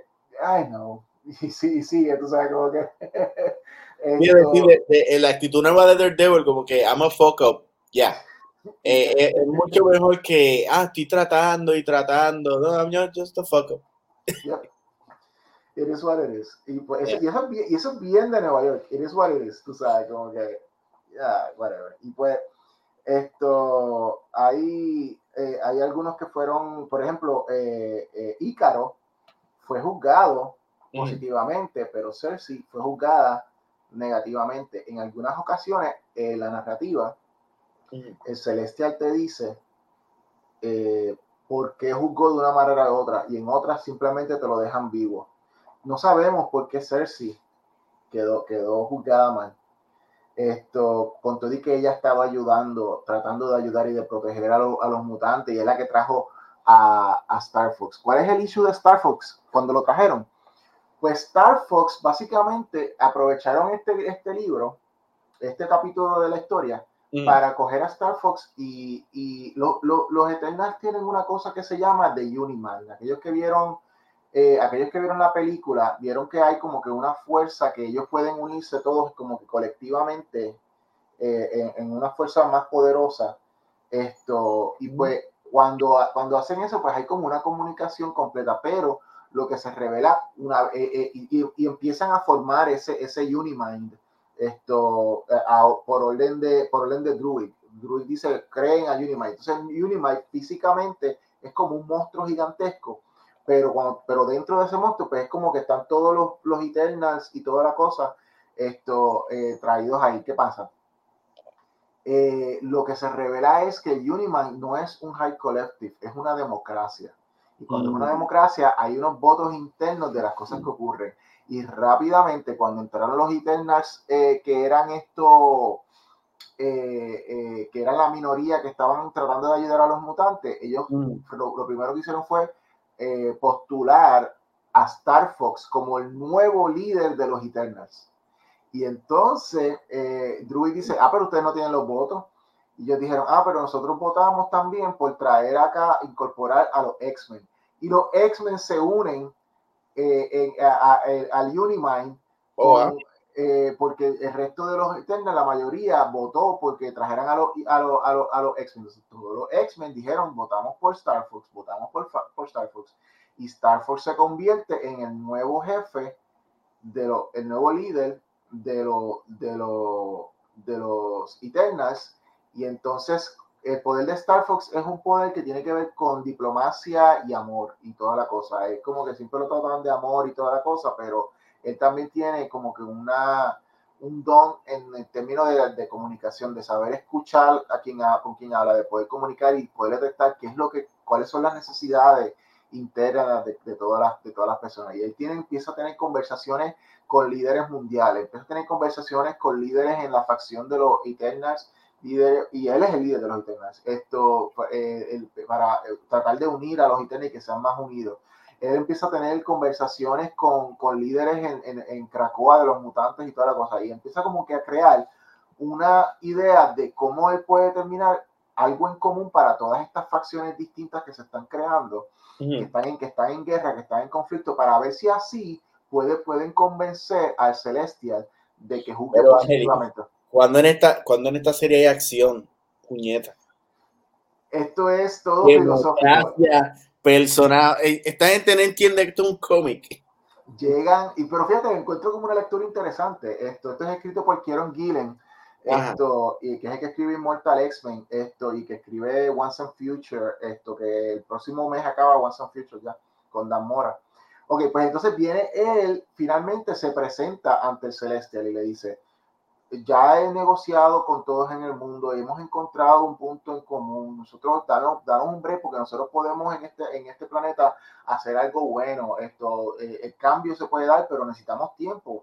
Y, ese, ese, es el argumento que él trae. Y, el argumento que trae Celestial es, ustedes siempre desde el principio que hacen todas las jodiendas y empiezan a chavar el mundo, y empiezan a hacer todos sus crímenes y empiezan a joderse entre uno y otro, hablan de un mañana, hablan de trabajar para mañana. Mm. Ya el mañana, se ya lamentablemente el mañana se acabó. El mañana es ahora y se, y se jodieron todos. Y empieza entonces a destruir poco a poco el mundo. Y entonces vemos en el último panel del cómic, lo que vemos es a Captain America. Cuando está viendo toda esta destrucción, esta persona que es el que en todo momento hemos estado viendo en el cómic, que lo representa como que, que trata de traer un mejor mañana y toda la cosa Captain América lo que dice es, nos vamos a morir. Nos vivo, pai, nos vivo. Y así es como acaba este cómic de Judgment Day. Así que si tú quieres acción, yo creo que la acción va a venir en el cómic número 5. ahora, es que, ahora es que los huevos, como dicen los puertorriqueños, se ponen a peseta. Bueno, pues, con eso terminamos los cómics. Vamos rápidamente a las series y películas que ha parido la mula. Déjame, tengo un comentario aquí. Eh, ok. Dice aquí, ¿cuánto hay que comprar para seguir la saga? Pero Francisco no especificó qué saga es. So, puede ser este de DG, puede ser de Pánico, puede ser de Marvel. Vamos a hablar de DG, la, saga, de, de, lo, para hablar de la saga de, de, Esoteric Hunters, alguien que quiera comprar la saga entera, ¿cómo sería?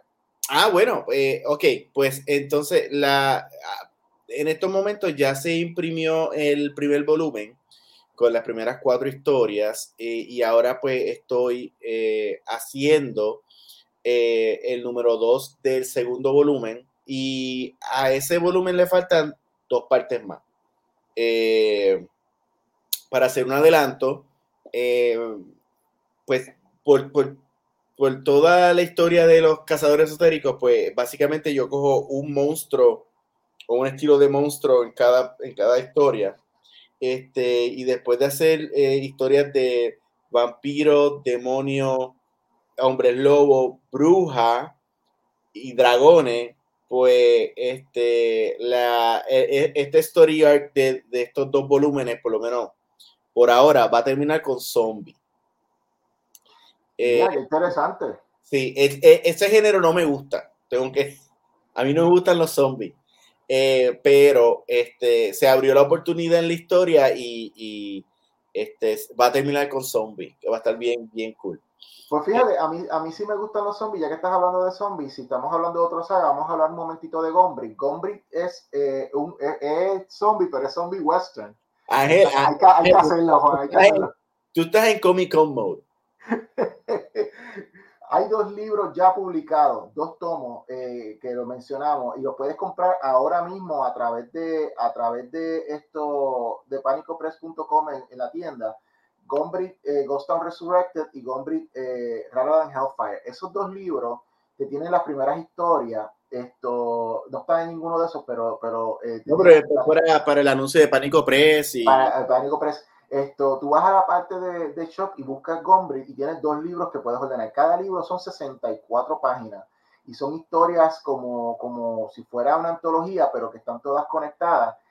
Y va a haber un tercer libro. El tercer libro esto, es A Fistful of Whispers, que va a salir pronto, que es el tercer libro que va a terminar todo y después lo vamos a colectar en, en un tomo. So, so, esos son los tres, los tres tomos cada uno 64 páginas y los puedes conseguir, los vas a poder conseguir, bueno, los primeros dos ya están y, el tercero viene a través de panicopress.com. Pero Juan, bueno. vamos a hablar de, no, no hablemos de zombies, hablemos de orcos. ¿De qué? Orcos. Orcos. Pues, Rings of Power. Eh, ok, hablo yo, ¿verdad? Porque tú estás atrasado por primera vez. Lo, lo, no, lo vi, lo vi, pero. ¿Lo viste? Ok. pero dale tú. Pero ya lo. Si, me puedes, otra vez el, el the Rings. Ajá. Ajá, si me puedes ayudar con, con los nombres, pero bueno. Ay, no seas cómico. Está cabrón, los nombres están cabrones. Este, ok. Eh, Rings of Power. Este, no sé si lo dijimos la otra vez, pero lo vuelvo a repetir si lo, si lo dijimos. Esto es una secuela, que en realidad es una precuela, pero es una precuela de la serie, digo, de la serie de películas Lord of the Rings y The Hobbit. Este, visualmente eh, y también en el sonido, eh, hicieron mucho para que sea eh, la visión visual armoniosa. Este, quizás los actores no se parecen en, el sentido de, Galandria, porque Galandria en, la serie de, Hobbit y de Lord of the Rings la hizo esta actriz que siempre hace de Kate, Kate, Blanchett. Kate Blanchett. Kate Blanchett. Este, pero eh, está bien cool. Eh, una de las cosas que me está gustando de la serie es lo, lo hopeless que todo está yendo. O sea, todo está yendo más oscuro y más oscuro y más oscuro. En este episodio, eh, mucho de, la trama se va, se, se, desarrolla en la guarida de los enanos. Este, si sabes cuál es el nombre, pues gracias. Eh, el laboratorio de los enanos y el, el las, minas, de bla bla bla bla. Exacto. Esto, todo, todo empieza así. Eh, eh, me encanta cuando, cuando Galandrian habla de Suarón, Suarón, con acento. O, o whatever.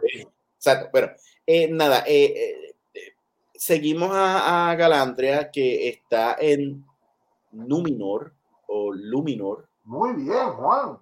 ¡Wow! Que algo me quedó bien.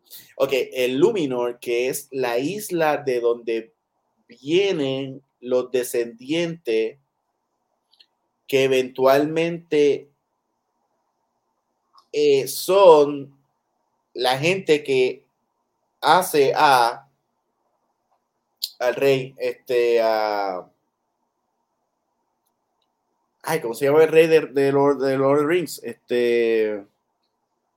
Esto, ¿Estás hablando de, Sauron? No, no, no, el rey, el rey de, de los humanos, espérate. Ah, rey de los humanos, esto, el que es Strider, tiene el nombre de Strider, pero también tiene esto... Sí, déjame buscar un momento perdonen a los fanáticos de Lord de Ring, disculpen, no, nosotros Aragorn. Aragorn. Todos esos nombres somos, en un sitio. Somos, pues Aragorn, Master, pero, pero estos no son cómics. Exacto. Aragorn viene de esta gente de Numenor, que es esta isla que, bueno, en, la... okay. Paréntesis.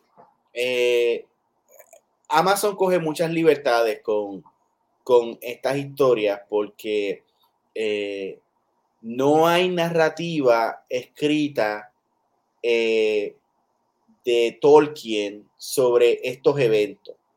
Hay comentarios en otras novelas y, por la historia de Middle Earth, pues tú sabes que Luminor eventualmente va a desaparecer. Y esa gente que vivía ahí, pues vivía más de 300 años y, esa isla fue regalada por los elfos a, esa, a esos humanos. Es como, una versión de Atlantis de ese, de, de muy cierto. Entonces la, isla está este, diseñada como una estrella. Pero entonces Amazon viene y te trae la narrativa de cómo pasó, qué pasó. Y entonces dentro de la historia de, Amazon hay un, un sí, ellos, ellos eran unos grandes eh, escultores, qué sé pero existe también esta, este resentimiento ante los elfos, porque aparentemente los elfos le dieron la isla, pero fue un jódete, ponte, ponte tú a trabajar ahí, o sea, tú, mm, es tuyo, pero pero ahora mismo es grama. So, tú sabes, si tú quieres tener casa y qué sé yo, hazlo. Y los humanos aparentemente resintieron el hecho de que ellos tuvieron que joderse para crear esta civilización. Y entonces, en sí, esa isla está dividida en dos sociedades. Están los anti-elfos y están los elfos. Entonces, al venir Galantria a esta isla, este, la, hija del rey, que ahora es reina, lo ve como un augurio a, algo que va a pasar. y lo que va a pasar es la destrucción de Luminor, Luminor que ya lo sabemos. Entonces ella decide en, esa historia, en ese episodio, escuchar a, Galandria y la convence a, hacer como un grupito de, soldados que se, que se, que, eh, se voluntarizan a viajar a Middle Earth para matar a Suarón. Eh, y dentro de, dentro de las personas que eligen ir está Ils Isidor, Isidor, Isidor, que eventualmente es el que mata a Suarón y como salió en, en, Lord of the Rings y más adelante en Return of the King, él cae bajo la tentación del, del, de la sortija y decide no destruirla. Pues ellos te están presentando la precuela de esto. Eh, mientras tanto, pues entonces está este grupo de humanos que viven en donde eventualmente va a ser Mordor. Y están estos eh, orcos. No, no son orcos. No son orcos. Los orcos todavía no han salido. Eh, los están creando. Eh, son los goblins. Hay esta manada de goblins que están bajo tierra creando como estos túneles para quitarle la naturaleza a, este sitio para que ellos puedan, subsistir y tienen un montón de elfos. Entonces los elfos tratan de escapar, no pueden. Y aparece este elfo que está, este, eh, tiene unos, unos scars en, la cara y qué sé yo, que le llaman Adar. Adar, yo no lo sabía, Adar aparentemente es el, el en, en elfo, es el nombre de padre. So, todos estos goblins están diciéndole a un elfo que es el padre y él tiene total control sobre ellos. Y le dice al elfo puertorriqueño que arranque para el carajo, le dio, you know, spare him, que vaya a un humano. Tocaba, de decir al elfo puertorriqueño. Sí, el, el elfo de los ojos claros, eh, así con mi color. ¿Él es un actor puertorriqueño? Sí, él es puertorriqueño.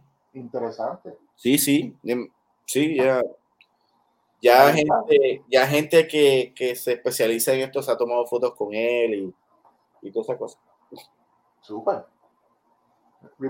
El punto es que regresa donde están los humanos. Ahora los humanos se están escondiendo en, en, donde era el, el, la torre de los elfos que estaban allí aparentemente haciendo nada, porque si estamos hablando de que ellos llevaban 200, 300 años vigilando a los humanos, no vieron que, que los goblins estaban haciendo cerco de la tierra, pero bueno, ese es Lord of the Rings. Mientras tanto, el otro elfo rubio, no me acuerdo cómo se llama, déjame, ver cómo se que No, que no es Legolas. Que no es Legolas, pero sí es el, rol. Ah, yo sé cuál, espérate, está aquí. Eh, porque salió el Lord of the Rings este, ajá, Elrond. Elrond es amigo del príncipe de los duendes y entonces este otro personaje que ya lo suena como Palpatine quiere hacer una torre, pero la quiere hacer bien, bien rápido.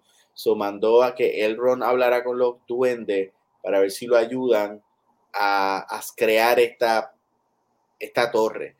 Pero bien Lord of the Rings no se hablan claro, entonces eh, el duende no confía en el, en el, en el elfo, el elfo no confía en el duende. Lo más interesante es que eh, el duende le enseña un metal nuevo que, que descubrieron y era bueno, no era Milthrill hasta que lo, lo, lo bautizaron como Milthrill, pero se encuentran Milthrill, que espero que lo estoy diciendo bien, si no lo estoy diciendo bien, pues en los comentarios me pueden decir que no lo hice bien. Nada, este, esta vez no le hicieron ningún caso a los Hard Foods. Eh, el, el, hombre que bajó de las estrellas, pues, que puede ser Gandalf, como también puede ser Suaron, eh, no salió. Pero los humanos de los de, los, de las provincias del, del, del sur creen que esa persona que bajó de los cielos es suave. Pero entonces los Hardfoot se creen que, esta persona que bajó del cielo es una persona buena. Y uno no sabe. Este, y el, y la historia, y la el episodio terminó. Um, el episodio terminó con los humanos llegando a, la torre, los, los goblins como que yendo para allá eh, y que los goblins encontraron una espada que tiene un chamaquito que está en, en la tierra este del sur, que si tú le metes como que tu propia sangre, pues como que se crea la, el, el, el, el blade y es, una, espada que está conectada a Sauron. Aparentemente. Este, y, así se termina el episodio este de Rings of Power. Mucho más movido que los primeros dos. Tengo que admitir que el primer episodio me quedé dormido porque entre los coros de los, de los, de los elfos y las luces y todo tan esotérico, pues uno como que se pierde. Pero ya está como que cogiendo ritmito. Correcto, yo estoy de acuerdo con esa, con ese, con esa opinión. Esto, la serie, la serie lo que pasa es que está cosecha, está, está sembrando para cosechar luego, pero estamos como que a un pasito, es, un slow pace, y pues como que a veces hay que, hay que, es, entretenida, tiene, tiene una espectacular esto, efectos especiales y espectacular escenarios y cosas así, porque le metieron chavo a la serie es, cinemático, o sea, se ven los chavos, los chavos que le metieron a la serie se ven. Cualquier escena, por más tonta que sea, te la ponen en unos trípodes y tú ves las montañas y yo me quedo como que, pero esta, esta escena es simplemente para que Galantre se, se, monte en un bote. Si haces el tiro más, más cerca, no tienes que gastar en extras y, y, y tanto CGI, pero no, ellos quieren hacerlo. Punto. Esto, y pues básicamente todo está ahí, esto, pero la conexión y el conflicto está entre los personajes y el conflicto está como que llegando, pero está llegando a paso, a paso de, de, brega y pues como que es posible que no sea esto una eh, serie para todo el mundo, en el sentido de que pues eh, no, no todo el mundo tenga la paciencia para seguirla, pero eh, si eres alguien que te gusta este tipo de cosas, de fantasía, y obviamente si eres fan de Lord of the Rings, pues esto es para ti. Esto, so, vamos a ver cómo sigue. Estamos ya por episodio 4, el tiempo corre rápido, mano. Y, hablando de correr rápido, She-Hulk ya llegó a su, a su episodio 5. Y en este episodio fue interesante. ¿Perdón? Habla tú de eso. Eh, este episodio fue esto interesante porque este fue el episodio donde eh, Titania utiliza eh, el nombre de She-Hulk, lo, lo, lo, hace copyright y entonces le da una, ponen demanda a She-Hulk de que no puede utilizar el, el, el nombre porque no tiene permiso de ella para usarlo. Y She-Hulk con una abogada que se consigue, hace una contrademanda de que ella tenía y usaba el nombre antes de que Titania lo le hiciera copyright y que ella dice que Titania le hizo copyright a esto a propósito, luego de que Chihol se hiciera famoso. Esto, el episodio, ok, este sitcom eh, eh, eh, tiene su, su, punto A y su punto B, su historia A y su, su historia B. La historia B es de que She-Hulk tiene que esto ya conseguirse como que su, un, cambio de ropa, porque ahora mismo lo que hemos estado viendo es a, Jennifer Walters poniéndose ropa que le queda grande para cuando se convierta en She-Hulk, pues le quede bien, entre comillas, pero no le está quedando nada ajustado, no le está quedando todo bien y pues se está viendo mal en ambas, tanto como She-Hulk como, como con Jennifer Walters. Como Jennifer Walters parece una nena vestida de, con la ropa de sus papás.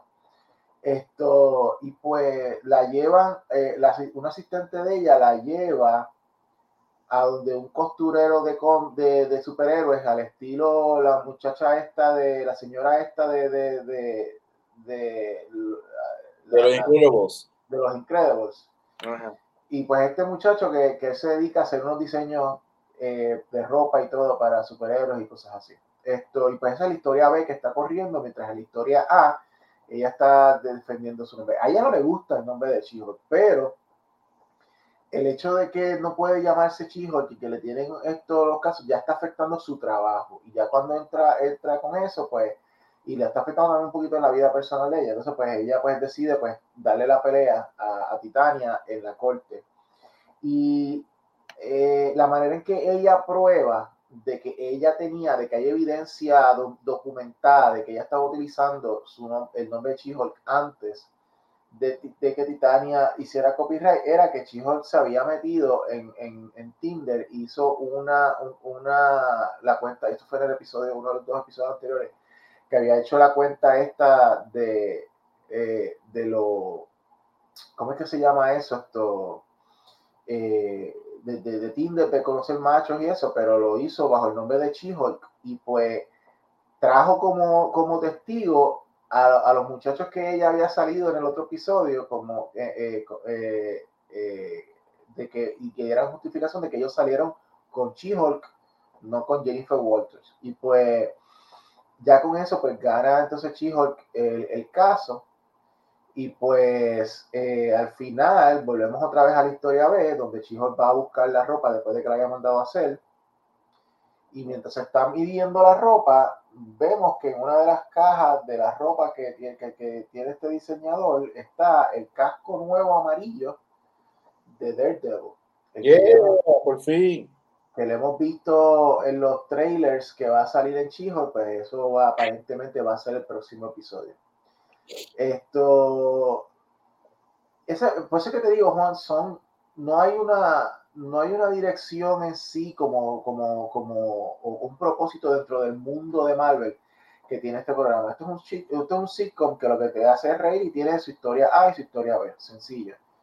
Pero, la otra vez habíamos hablado eh, en, en, el episodio anterior de, de, de Comic Master en audio, habíamos hablado de que, pues, esto, tú lo habías encontrado de que le faltaba dirección al programa y yo te había dicho de que a mí simplemente, yo no, era que le, no, no es para mí necesario que tenga dirección porque es un sitcom, pero un sitcom te tiene que hacer reír y pues como que yo no me estaba riendo, los chistes están como que eh, para mí. te digo esto porque nos escribió, nos escribió alguien que escuchó el programa. Y nos dijo, a mí me gusta Chijo y, ¿Ah, yo, me, y yo me río y yo como que y, tú, y, le, y, y, yo no soy de superhéroes, pero a mí me gusta este programa. Y yo como que, pues tú sabes qué, le dije, le dije, mira, eh, no te, no te, estas son opiniones solamente de nosotros. A nosotros nos alegra que a ti te guste el programa, porque este programa, evidentemente, Juan, está hecho para atraer gente que no son necesariamente fan de cómics, te lo quieren hacer sencillo, una historia de esta persona para que tú conectes y entonces los easter eggs es entonces lo que nos, los poquito a poquito nos va atrayendo, nos, mantiene a nosotros los, los, fans de cómics, nos mantiene en el programa. Pero es más bien para atraer a este otro público de personas que no necesariamente se interesen por algo demasiado eh, eh, fantástico como Loki o algo demasiado esto eh, de espionaje como, como Falcon and the Winter Soldier y pues que para ellos este, esto es como que, ok, entra por aquí. Este va a ser tu entry point. Disfrútatelo, no tienes que tener, y si entraste en el episodio 2, este, estás bien. No tienes que estar, eh, es como los sitcoms. Cuando tú, cuando tú un sitcom, a veces tú no lo ves desde el principio. y tú ves como que entras y, y, en un episodio y el episodio es como bastante self-contained y cada historia, aunque hay una cosa que esté pasando en general, pero cada historia es como que, que en este caso de Chijo, ¿cuál es, el, cuál es la, el caso judicial de esta semana? O lo que fuese. Y pues eso es lo que está ocurriendo, son chicos. que aunque no sea de predilección eh, para Juan y para mí como serie, esto nos alegra de que haya gente que esté conectando con la serie y que le esté gustando. Una gastera de chavo increíble ahí, ok. O sea, cabrón. Porque fuera, fuera de lo que tú dijiste del sí, cosa, eh, el sí ya está malo. Eh, los chistes no son tan graciosos. Eh, y yo creo que van por el cuarto episodio, pero pudieron haber hecho dos episodios buenos con toda esa información. O sea, en cada, no sé si te has dado cuenta, cada episodio dura menos. Este episodio lo que duró, decía 31 minutos, pero sabes que eso es contando los créditos y todo. Exacto, son 31 minutos, pero tienes que contar eh, crédito previously on y, y el intro. So, tú estás viendo, en realidad estás viendo algo de 15 minutos o, o hasta menos que no sé, es ridículo, pero bueno, eh, vamos a ver a Daredevil y me tripea así. Si hay algo eh, positivo de, la serie es que te enseña el mundo de Marvel normal frente a los superhéroes. Por ejemplo, que uno no se pone a pensar esto. Nosotros vivimos en un mundo en que la magia no existe, o sea, como, los superhéroes. Pero aquí sí, So, tuvo interesante mirar de que, de que cuando Johnny Blaze estaba, este... Donnie. Donnie, sorry. Donnie Blaze estaba eh, eh, poniendo su argumento, hablaron sobre, sobre la magia de verdad y lo llevaron al tribunal. O sea, cosa, e, eso está interesante de que, de que los fans de, de, de, este mundo pues, pues quieren comprar merchandise y el merchandise es como que el Iron Man, qué sé yo qué eso es interesante y, y eh, fíjate, eso sí, es un gran cambio entre en la, la, serie de Netflix, que imagino que tú te acuerdas, cuando Matt por fin hace el traje, que fue ya a finales del primer season, lo hizo como que con un tipo ahí que vivía, eh, o sea, eh, y aquí pues Disney, so, es el cliché del, del, del designer, el cliché de, de, de que no. Eh, el personaje de Incredibles. La ¿no? señora le, le, cambiaron el gender y le pusieron, ¿sabes? Y le cambiaron la raza. Pero es el mismo personaje. Eh, pero fíjate, eso es algo que está bien, está cool, pero a mí me hubiera gustado que ese tipo de cosas lo hubiera hecho Rick Richards. Porque eh, el primer, el primer superhéroe en Marvel que creó estos trajes que se acomodaban a los poderes de bla, bla, bla. Fue él cuando, cuando hizo los Cuatro Fantásticos. So, yo pensé que le iban a dejar e, ese opening para cuando, pero bueno, apareció este tipo. No sé. No. Eh, en adición a eso, este domingo viene el próximo episodio de, de eh, House of the Dragon esto, ya Juan y yo habíamos tenido una conversación en el último episodio, del último episodio, que fue un episodio totalmente de, el juego, el juego, el juego de los, de, los tronos en la cama. Y pues, y ya aquellos que quieran saber nuestra opinión, pues vayan a ver ese episodio. Esto, y pues, Pero viste, viste el episodio nuevo, el de la semana pasada. Eh, ay, yo creo que yo me perdí ese. Hay otro nuevo después. ¿Ah? Hubo uno nuevo. Ese no es el nuevo, ese no, ese no era el nuevo, el de, el de los sexos no era nuevo. Exacto, pero ese no lo habíamos hablado. Sí, lo hablamos en, lo hablamos en el último episodio en audio, esto a través de nuestro podcast. ¿Que la lleva el, que se lleva la chamaca al prostíbulo? Yes, sir. Ah, wow, ok, bueno. Sí, sí, sí. Pues ya lo hablamos, excelente. Pero que yo quiero añadir a la serie que estamos viendo, este, uno que te recomiendo, a mí me gustan estas series de realeza y, y de los Medici y todas esas cosas. Stars tiene una serie llamada The Serpent Queen. Es la historia de, de Catherine de, de, Medici. Eh, es esta actriz eh, inglesa y es una serie este, inglesa también. Sale el, el, viejo de Game of Thrones y de, y de Sandman haciendo del, del Papa. Y eh, fíjate, el actor que hacía de Mouse O'Brien en, en Star Trek Generation hace del rey de Francia. Y si te gustan esta, bueno, en lo que Game of Thrones viene, pues esto es como que la realidad de, de, algo parecido de, Game of Thrones y los dragones. Es de la historia de, de, Catherine de Medici, pero la historia está, está presentada en, dos formas. Está ella, que es la reina o la princesa, whatever.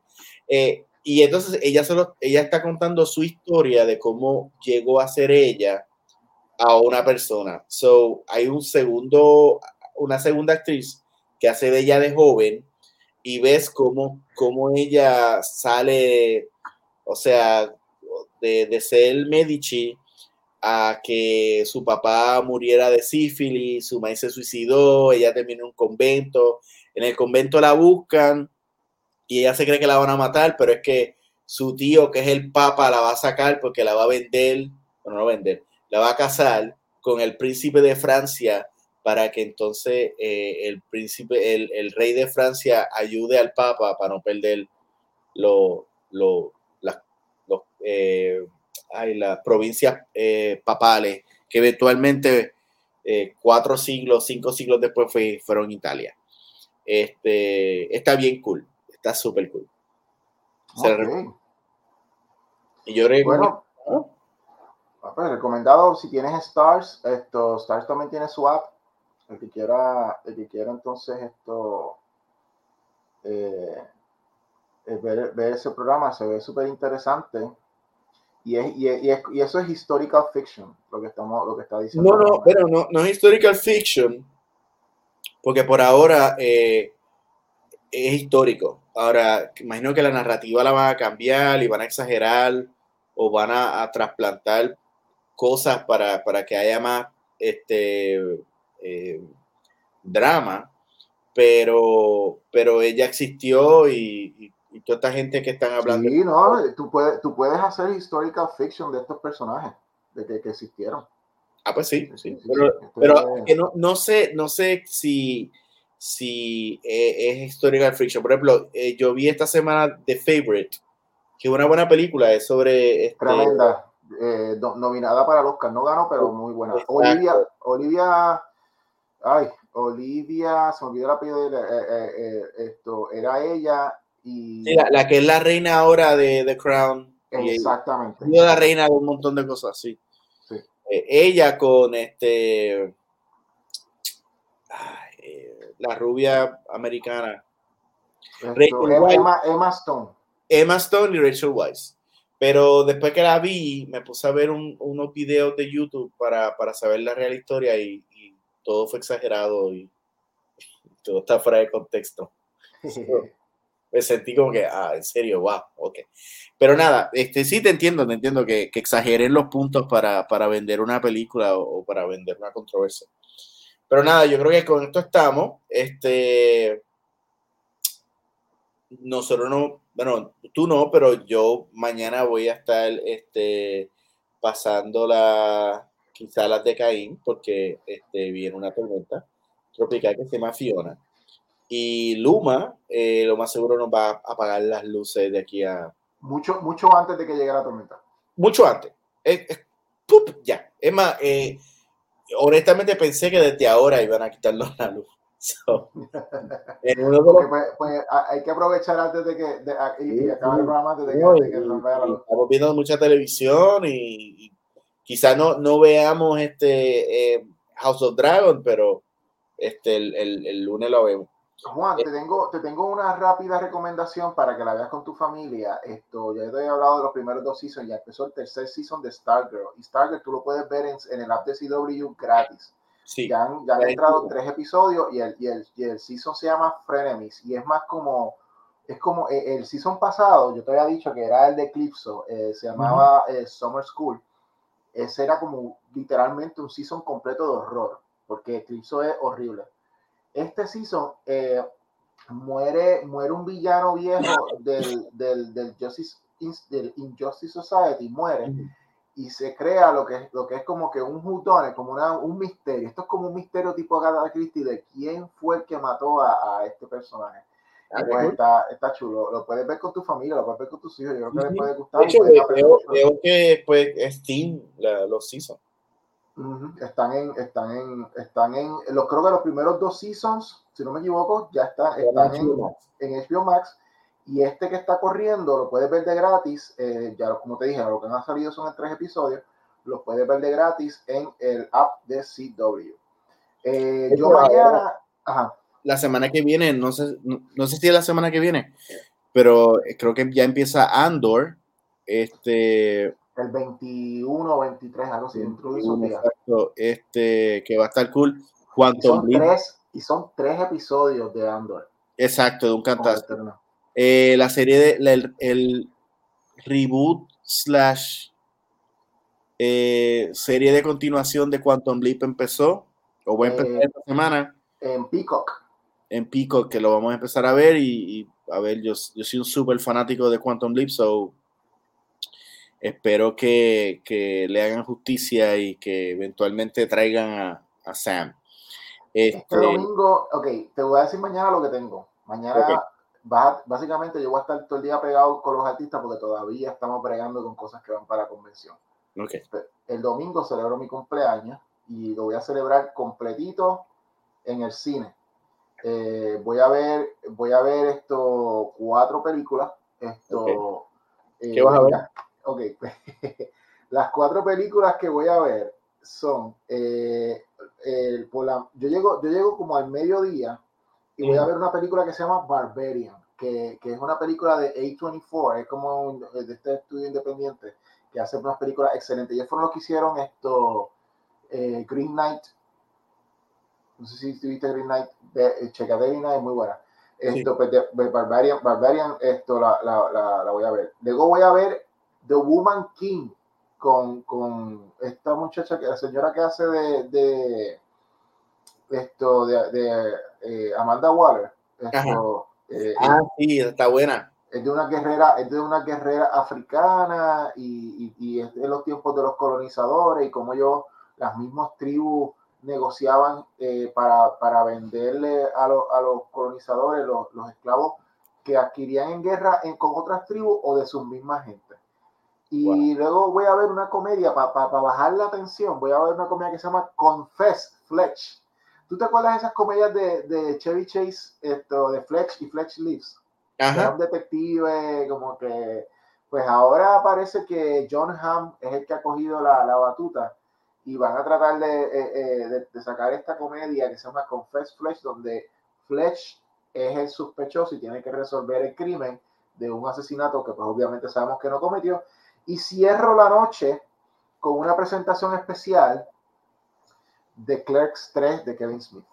Esto, oh, Esa película la están dando acá en Estados Unidos, pero la están dando solamente en cines limitados a través de Phantom Events y en adición a eso, eh, a veces viene Kevin Smith y va de cine en cine, de estado en estado, después un cine y hace una presentación donde pone una película y luego le hace un QA.